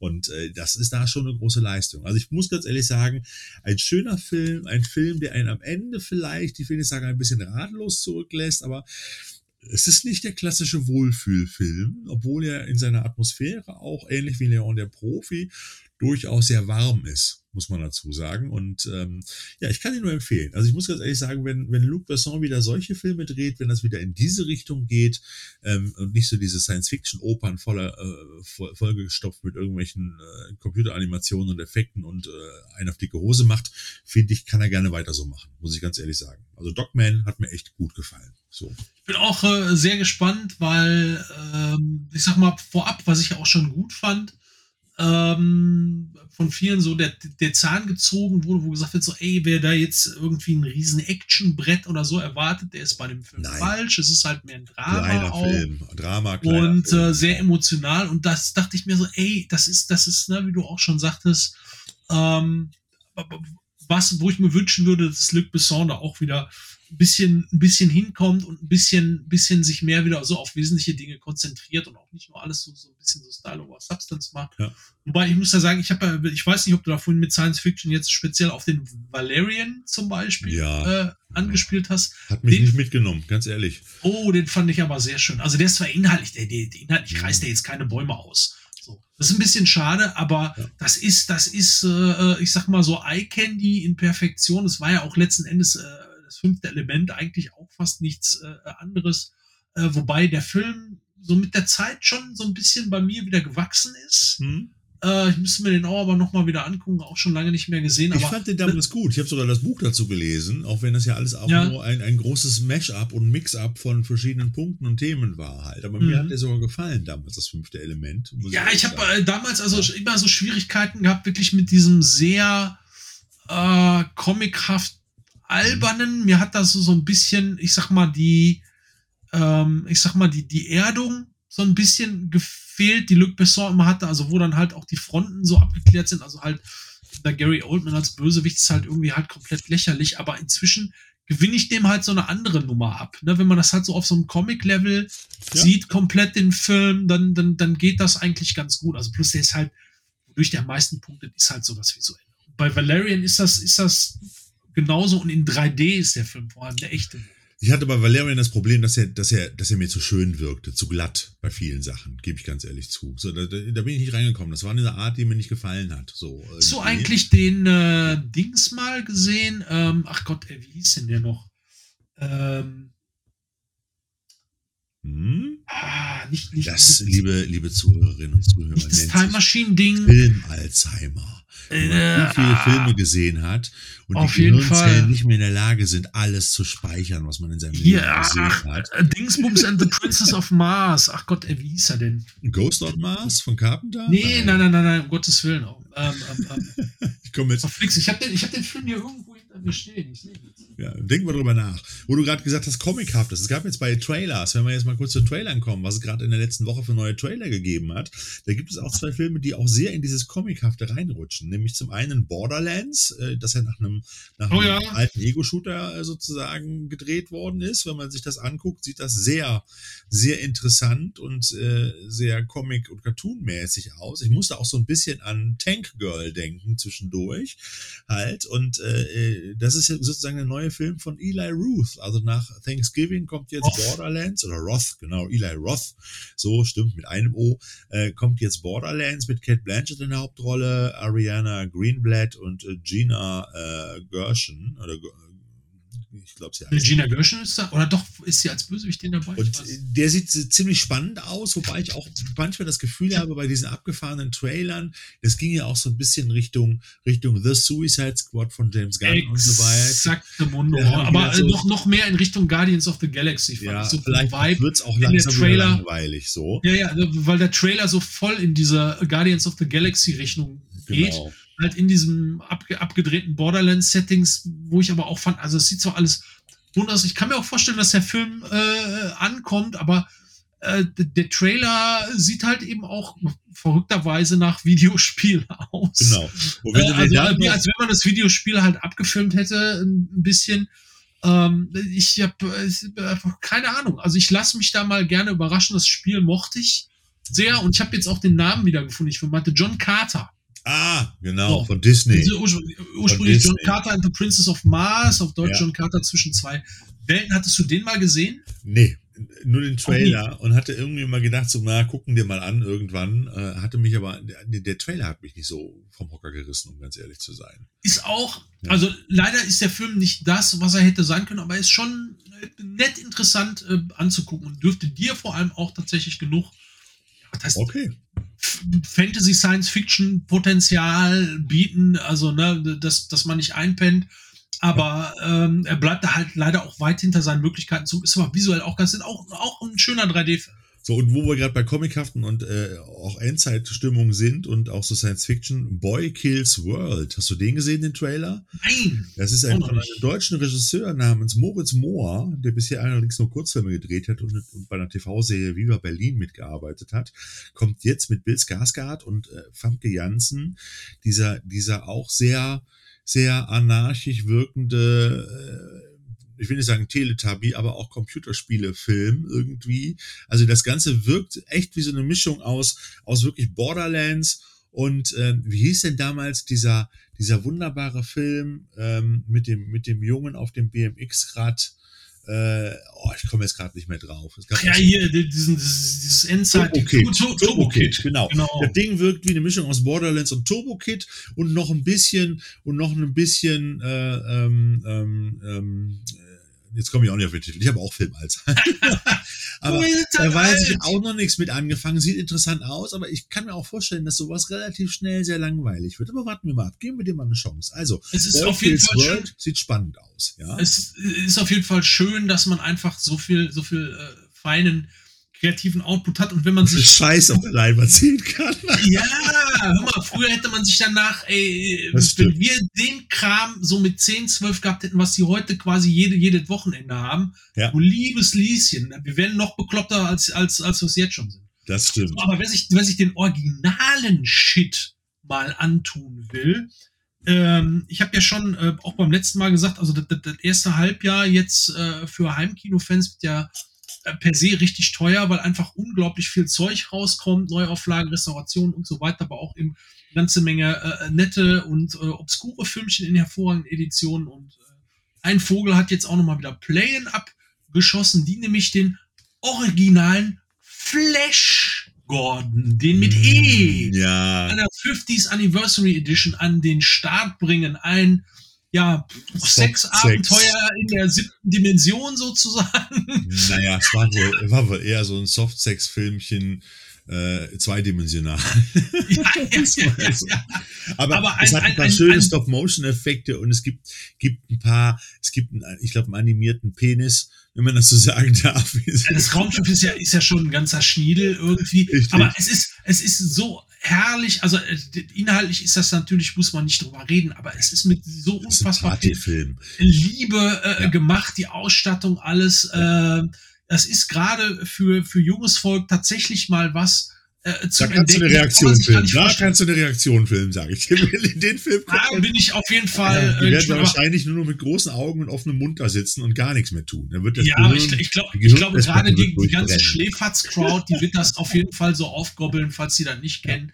Kann ich mir aber auch nicht vorstellen. Also das ist schon, äh, das ist ein Ding, das man auf jeden Fall mal gesehen haben sollte. Kommt jetzt halt bei, bei Turbi Turbine raus. Habe ich Playen ja. vorhin gesagt? Playen ist ja, natürlich Turbine, falsch. Ne? Es kommt bei Turbine raus. Ich korrigiere mich hier. Genau. Kommt bei Turbine raus in einer fetten Box dann auch wieder so mit drei verschiedenen Covern und allem, was dazu gehört. Und was in Kürze auch rauskommt, und zwar äh, auch wieder bei einem Streaming-Dienst, nämlich bei Disney Plus, den hatten wir, glaube ich, heute noch gar nicht wirklich, äh, nämlich äh, eine neue Serie, eine neue alte Serie, eine neue Serie im alten Gewand, nämlich Marvels X-Men 97. Hast du den schon gesehen? Der kommt äh, die, im Stil der, sieben, der 97er Zeichentrickserie von Marvels X-Men. Kommt jetzt eine neue Serie raus, natürlich in, in Full HD und äh, ein bisschen schicker. Basierend auf dem alten, Auf dem nicht die alten- alte Serie selber. Auf dem alten basierend und im Stil der alten Serie. Die führen das quasi, ich glaube, das fortführen, weiß ich jetzt nicht, aber das ist eins zu eins Marvels X-Men 97 nur heute mit neun Folgen. So, also auch wieder die Retro-Ecke bedient. Ja. Ja. Sven war schon ganz hibbelig, weil der ja auch so ein ist halt, äh, Oh. unser lieber Kollege von der Trashothek. Und ähm, äh, es sieht auch witzig aus. Also ich, es sieht aus, als würdest du ein, ein, ein, ein, äh, ein geiles 97er Anime gucken, äh, das einfach restauriert und sauber nochmal neu, neu dargestellt wurde. Also muss man einfach mal reingucken. Der Trailer sieht gut aus. Marvels X-Men 97 kommt auch schon ab 20. März bei Disney Plus als, als äh, Reihe mit mehreren Folgen halt. Und das fand ich ja äh, persönlich auch, auch relativ unterhaltsam, muss ich ganz ehrlich sagen. Und äh, was ich auch richtig geil fand, noch als Trailer, wo ich mich weggeworfen habe vor Lachen, obwohl da gar nicht viel zu sehen ist, das ist eigentlich auch eher aus der Trashothek-Ecke, wobei es ist Arthouse-Trash, ist nämlich Sasquatch Sunset. Also der Sasquatch, der sozusagen der Bigfoot, wie er in manchen anderen äh, Regionen der USA genannt wird. Hier geht es um eine Dokumentation über eine Bigfoot-Familie, die tief in den Wäldern lebt, verborgen vor der, vor der Zivilisation. Und der ganze Film spielt nur sozusagen den Alltag von dieser Bigfoot-Familie ab. Also wenn das Hm. wirklich so wie in dem Trailer ist, ohne Kommentar und nur die Grundslaute und alles, könnte das ein, ein ziemlich schräges Filmchen werden. Und äh, die beiden Regisseure, nämlich David und Nathan äh, Zellner, äh, sind auch dafür berühmt und berüchtigt dafür, dass sie surreale Geschichten äh, auf Celluloid beziehungsweise auf, äh, nennen wir es mal heute mal, auf Digitalspeicher bannen. Und ähm, sowas wie Smoking Gun, nicht jede Frau will gerettet werden oder Kumiko, The Treasure Hunter sind da auch Beispiele für, die auch so ein bisschen bekannt sind. Viele Filme von denen kenne ich selber nicht, um ganz ehrlich zu sein. Aber guckt euch mal den Trailer an. Mit dabei ist unter anderem Riley Keough äh, und Jesse Eisenberg, die dann guck, auch in die, auch. in die, in die, ich nenne das mal, ähm, verfilzten ähm, ähm, Bigfoot-Anzüge steigen, um dann Bigfoots zu spielen.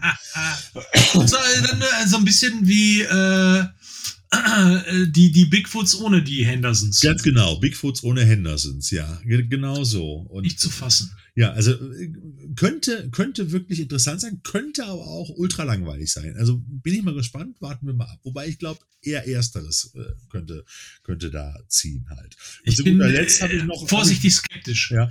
habe ich noch eine Re kein Remake, eine Fortsetzung eines Filmes gesehen, den wir auch eigentlich, glaube ich, ganz cool finden.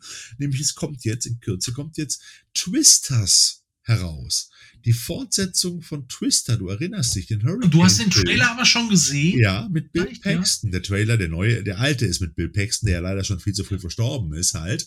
Und da geht es dann um, um äh, ich glaube, die Tochter oder den Sohn, ich weiß es schon gar nicht mehr, Ja, die jetzt die Forschung Der. Trailer, Ja. der, der, der Trailer sieht eigentlich wie ein Remake aus. Es ist aber kein Remake. Es ist kein Remake. Es ist die Weitererzählung der Geschichte vom ersten Ja, Teil. es, das heißt, Ja. es, ist ein, es ist ein Requel. Ein Das Requel? ist schon heißt. Ja, genau, ein Remake-Sequel. Ähm, also quasi sowas wie äh, der siebte Star Wars-Teil. Der siebte? Ja. der achte? Der neunte? Nee, der siebte. so, for, the Force may not awaken. Ja. Ähm, Ja, aber wie gesagt, weil, es, es, es, weil da sind Szenen drin, die sind halt eins zu eins Ja, aus, aus dem Original, wirklich dann nochmal wieder. Aber das, auch, auch Storytelling, es scheint sich da nichts getan zu haben. Egal. Also der, der Trailer hat mich völlig äh, underwhelmed. Äh, ich ich brauch's auch nicht, weil das ist genau der Punkt. Sie ringen dem Ganzen nichts ab, außer dass die Effekte jetzt vielleicht besser sind. ein, Hauch, ein Hauch besser Also sind. Kuh Vielleicht sieht besser aus, die dann rumfliegt. ja, es sind zwei Kühe. Es werden zwei Kühe sein, die da fliegen. Vielleicht gibt's eine ganze Herde Kühe. Das wäre super. Ja, Nado, Kaunado. Tornado, den gab's auch noch nicht, ne? Was sollte da gefährlich dran sein? Ja, Mut und spritzt Milch. Äh, Okay, alles klar. Das ist dann schon für jeden Laktosenintoleranten der Tod. Wobei ich mochte Twister, Twister damals, muss ich ganz ehrlich sagen. Ich finde den auch nicht. Es ist, es ist ein netter ja, Katastrophenfilm, kann man nicht ganz sagen. Ähm, hatte ein nettes Konzept, hatte vor allem ein Thema, was bis dahin so noch nicht filmisch groß stattgefunden hat. Das war interessant. So, aber mit dem Film war da auch schon alles gesagt. Und das ist halt der Punkt. Ja. Da wird dieser zweite auch, oh Gott, es sind zwei. Weißt du, so. da ist der Ofen echt aus. Ja. Ah, ich weiß nicht. Aber vielleicht halt eben für alle, die, Twister kennt ja auch nicht mehr jeder, nicht, nicht, nicht mehr jeder Zehnte, wahrscheinlich nicht mehr jeder Hundertste. Insofern kann man da so nach jetzt, äh, ja, wahrscheinlich schon mehr, mehr als 25 Jahren da auch nochmal Kasse mitmachen. Tja, so ist das. Wird schon gehen.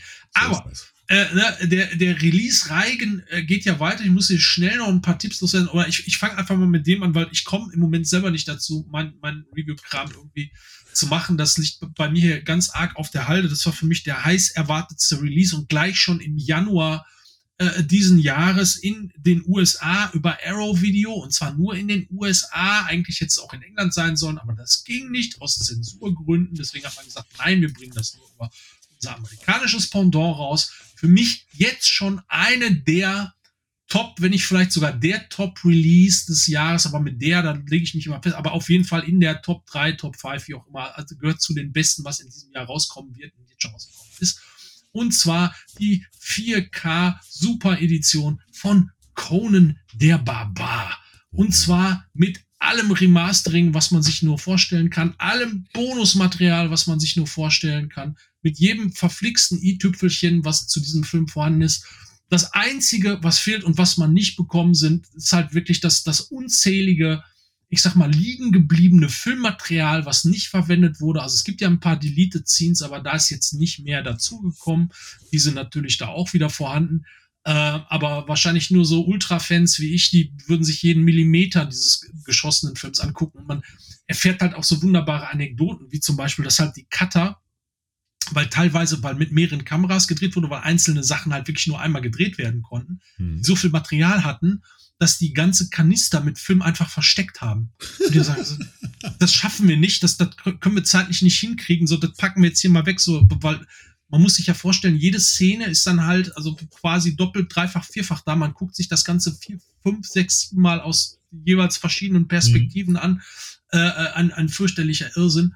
Äh, also plus, dass natürlich auch sowieso einzelne Sachen da äh, völlig, äh, ähm, äh, ich sag mal einfach auch für den Film einfach korrekt geschnitten worden sind. Das ist mein Lieblingsbeispiel. Also mein Traumbonus, den ich gerne gehabt hätte, den man aber nicht kriegen wollte. Es gibt ja eine Sequenz in dem Film, Arnold Schwarzenegger als Pitfighter unterwegs ist. Da gibt es so eine Montage, die ist im finalen Film nur noch so knapp zwei Minuten lang, wo man ihn da äh, brachial kämpfen sieht. So, in der Ursprungsschnittfassung waren es immerhin noch sechs Minuten da waren. Insgesamt gab es sieben, ich glaube sechs oder sieben Pitfights, ne, sechs Pitfights gab es, die komplett in Gänze gedreht worden sind. So, die gibt es filmisch. Und wenn man da mal hergegangen wäre und die einzeln alle mal geschnitten, also rein als Bonusmaterial geschnitten, das wäre ein Traum gewesen, dass man diese sechs Kämpfe alle mal komplett einfach mal sieht. Weil im Film hätte es so keinen Sinn gemacht. Das ist Quatsch, das ist viel zu lang. Sich das einfach so anzugucken und zu schauen, was sie da äh, gemacht haben.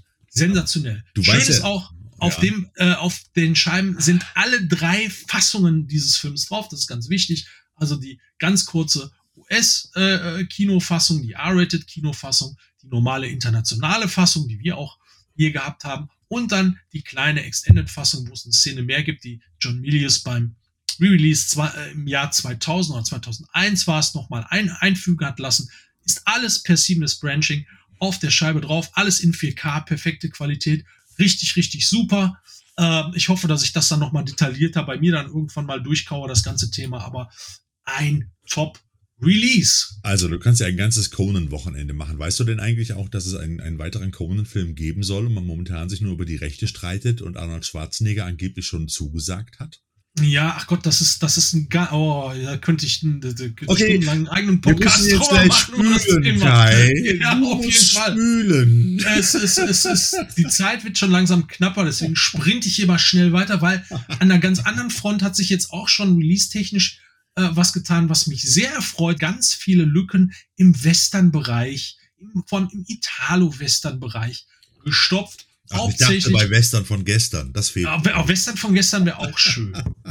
Fuzzi und Co. lassen grüßen. Genau. Äh, und James Arnes, genau. Äh, und James das Arnes. Original genau. Fink, ja, obwohl das ist ja, das, ja, rauchen, das ist ja rauchende Colts. Ach, stimmt, stimmt, das war rauchende Colts, richtig, genau. genau.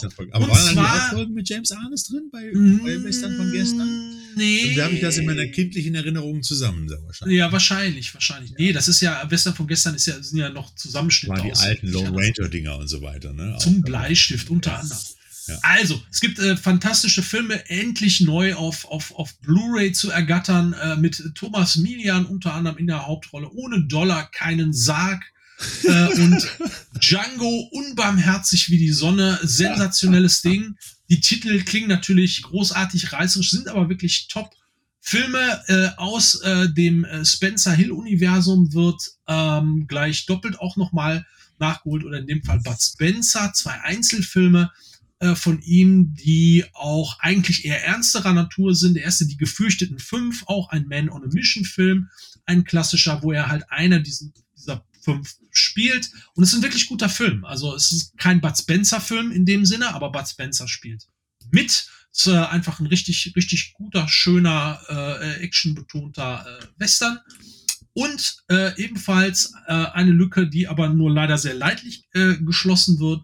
Äh, sie verkaufen den Tod. Ähm, soll erscheinen in Blau. Ähm, der Film ähm, hat halt äh, leider über die Zeit drastische Kürzungen erlitten.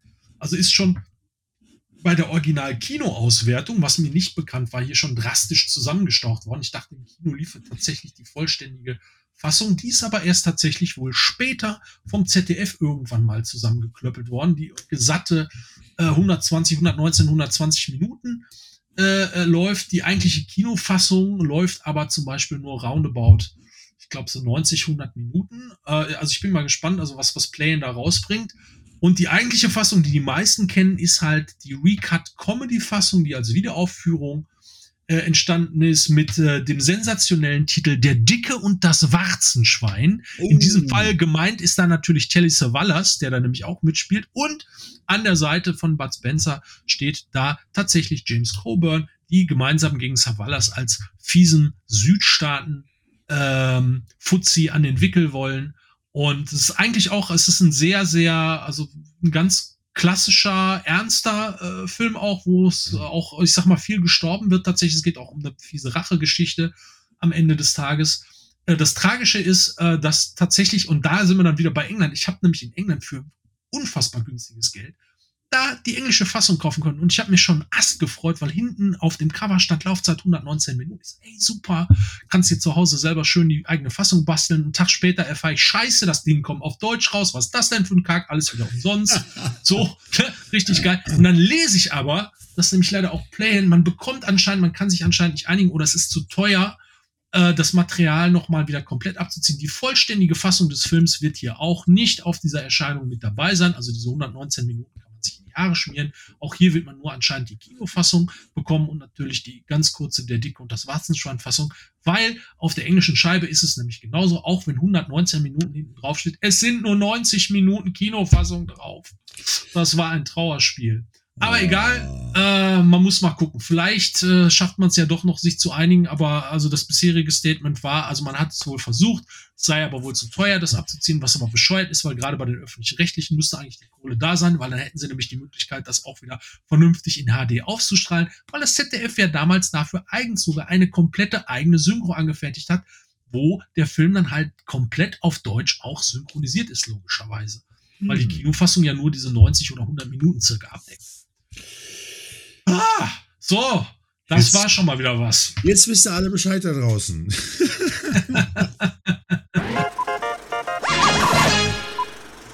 Meine Stimme geht auch langsam wieder weg, um ganz ehrlich zu sein. Wie man schon hört, ich habe eine, eine, eine Erkältung. Ich schleppe mich quasi von einer Erkältung zur nächsten hier in der Familie. Und, ja, da muss erstmal ein anständiger Grog her. Ja, ich glaube, ich brauche gleich erstmal einen lecker Whisky oder sowas. Irgendwas, was, was schön abmildert. Halt. Ein Grog ist auch keine schlechte Idee. Ja, ja, aber das ist natürlich immer ärgerlich, wenn man sowas mitbekommt, gerade auch bei den Öffentlich-Rechtlichen. Da schlummern ja noch so viele, viele, viele Schätze in den, in den Archiven, wo die überhaupt kein, kein, kein Gefühl dafür haben, was sie da alles für tolle Sachen da noch liegen haben. Also das muss man einfach mal so sehen. Und wenn du dann in die Mediatheken gehst, dann kriegst du dann ja ein paar alte Krimiserien, wenn du Glück hast, also gerade auch die selbstproduzierten ähm, oder auch so ein paar alte paar alte Traumschiff-Folgen, was ja auch mal durchaus lustig sein kann, um, um sowas nochmal zu gucken. Aber ich finde auch da, gerade auch sollte man doch als ZDF gerade diese Synchronfassungen, die ja auch mit, mit deutschen, mit deutschen Gebührenzahlerbeiträgen sozusagen finanziert worden sind, könnte man doch überlegen, ob man gerade diese Original, diese Neusynchronisation fürs Fernsehen jetzt heute äh, irgendwelchen interessierten Labels zur Verfügung stellt für einen kleinen Obolus oder vielleicht sogar kostenlos, um sie dann nochmal neu rauszubringen. Muss man einfach gucken. Ich weiß, das klingt immer sehr naiv, aber man darf ja nicht vergessen, dass alles, was bei ARD und ZDF in den Archiven schlummert, bereits schon durch uns bezahlt worden ist.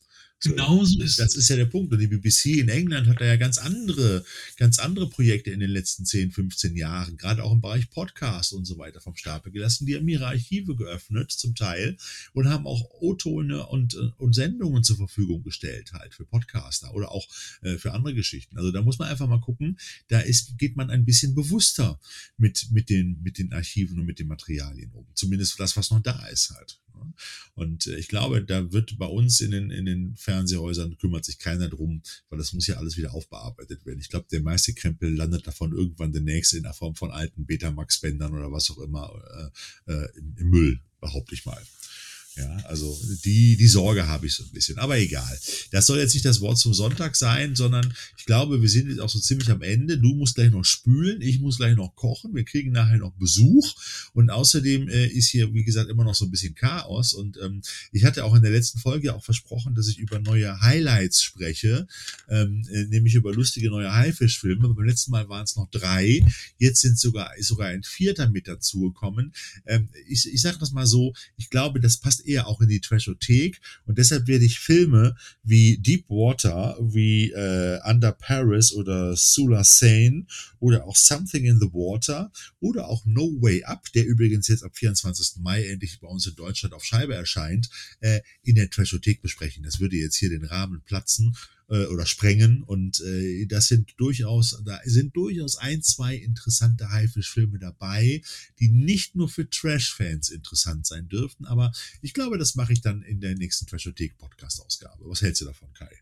Das klingt doch nach einer guten Sache. Plus, wir müssen uns dann ja tatsächlich mal auch überlegen, wer uns denn mal hier in unserer lustigen WG äh, besuchen soll. Wir haben ja schon ein, zwei Kandidaten mal ins Auge gefasst.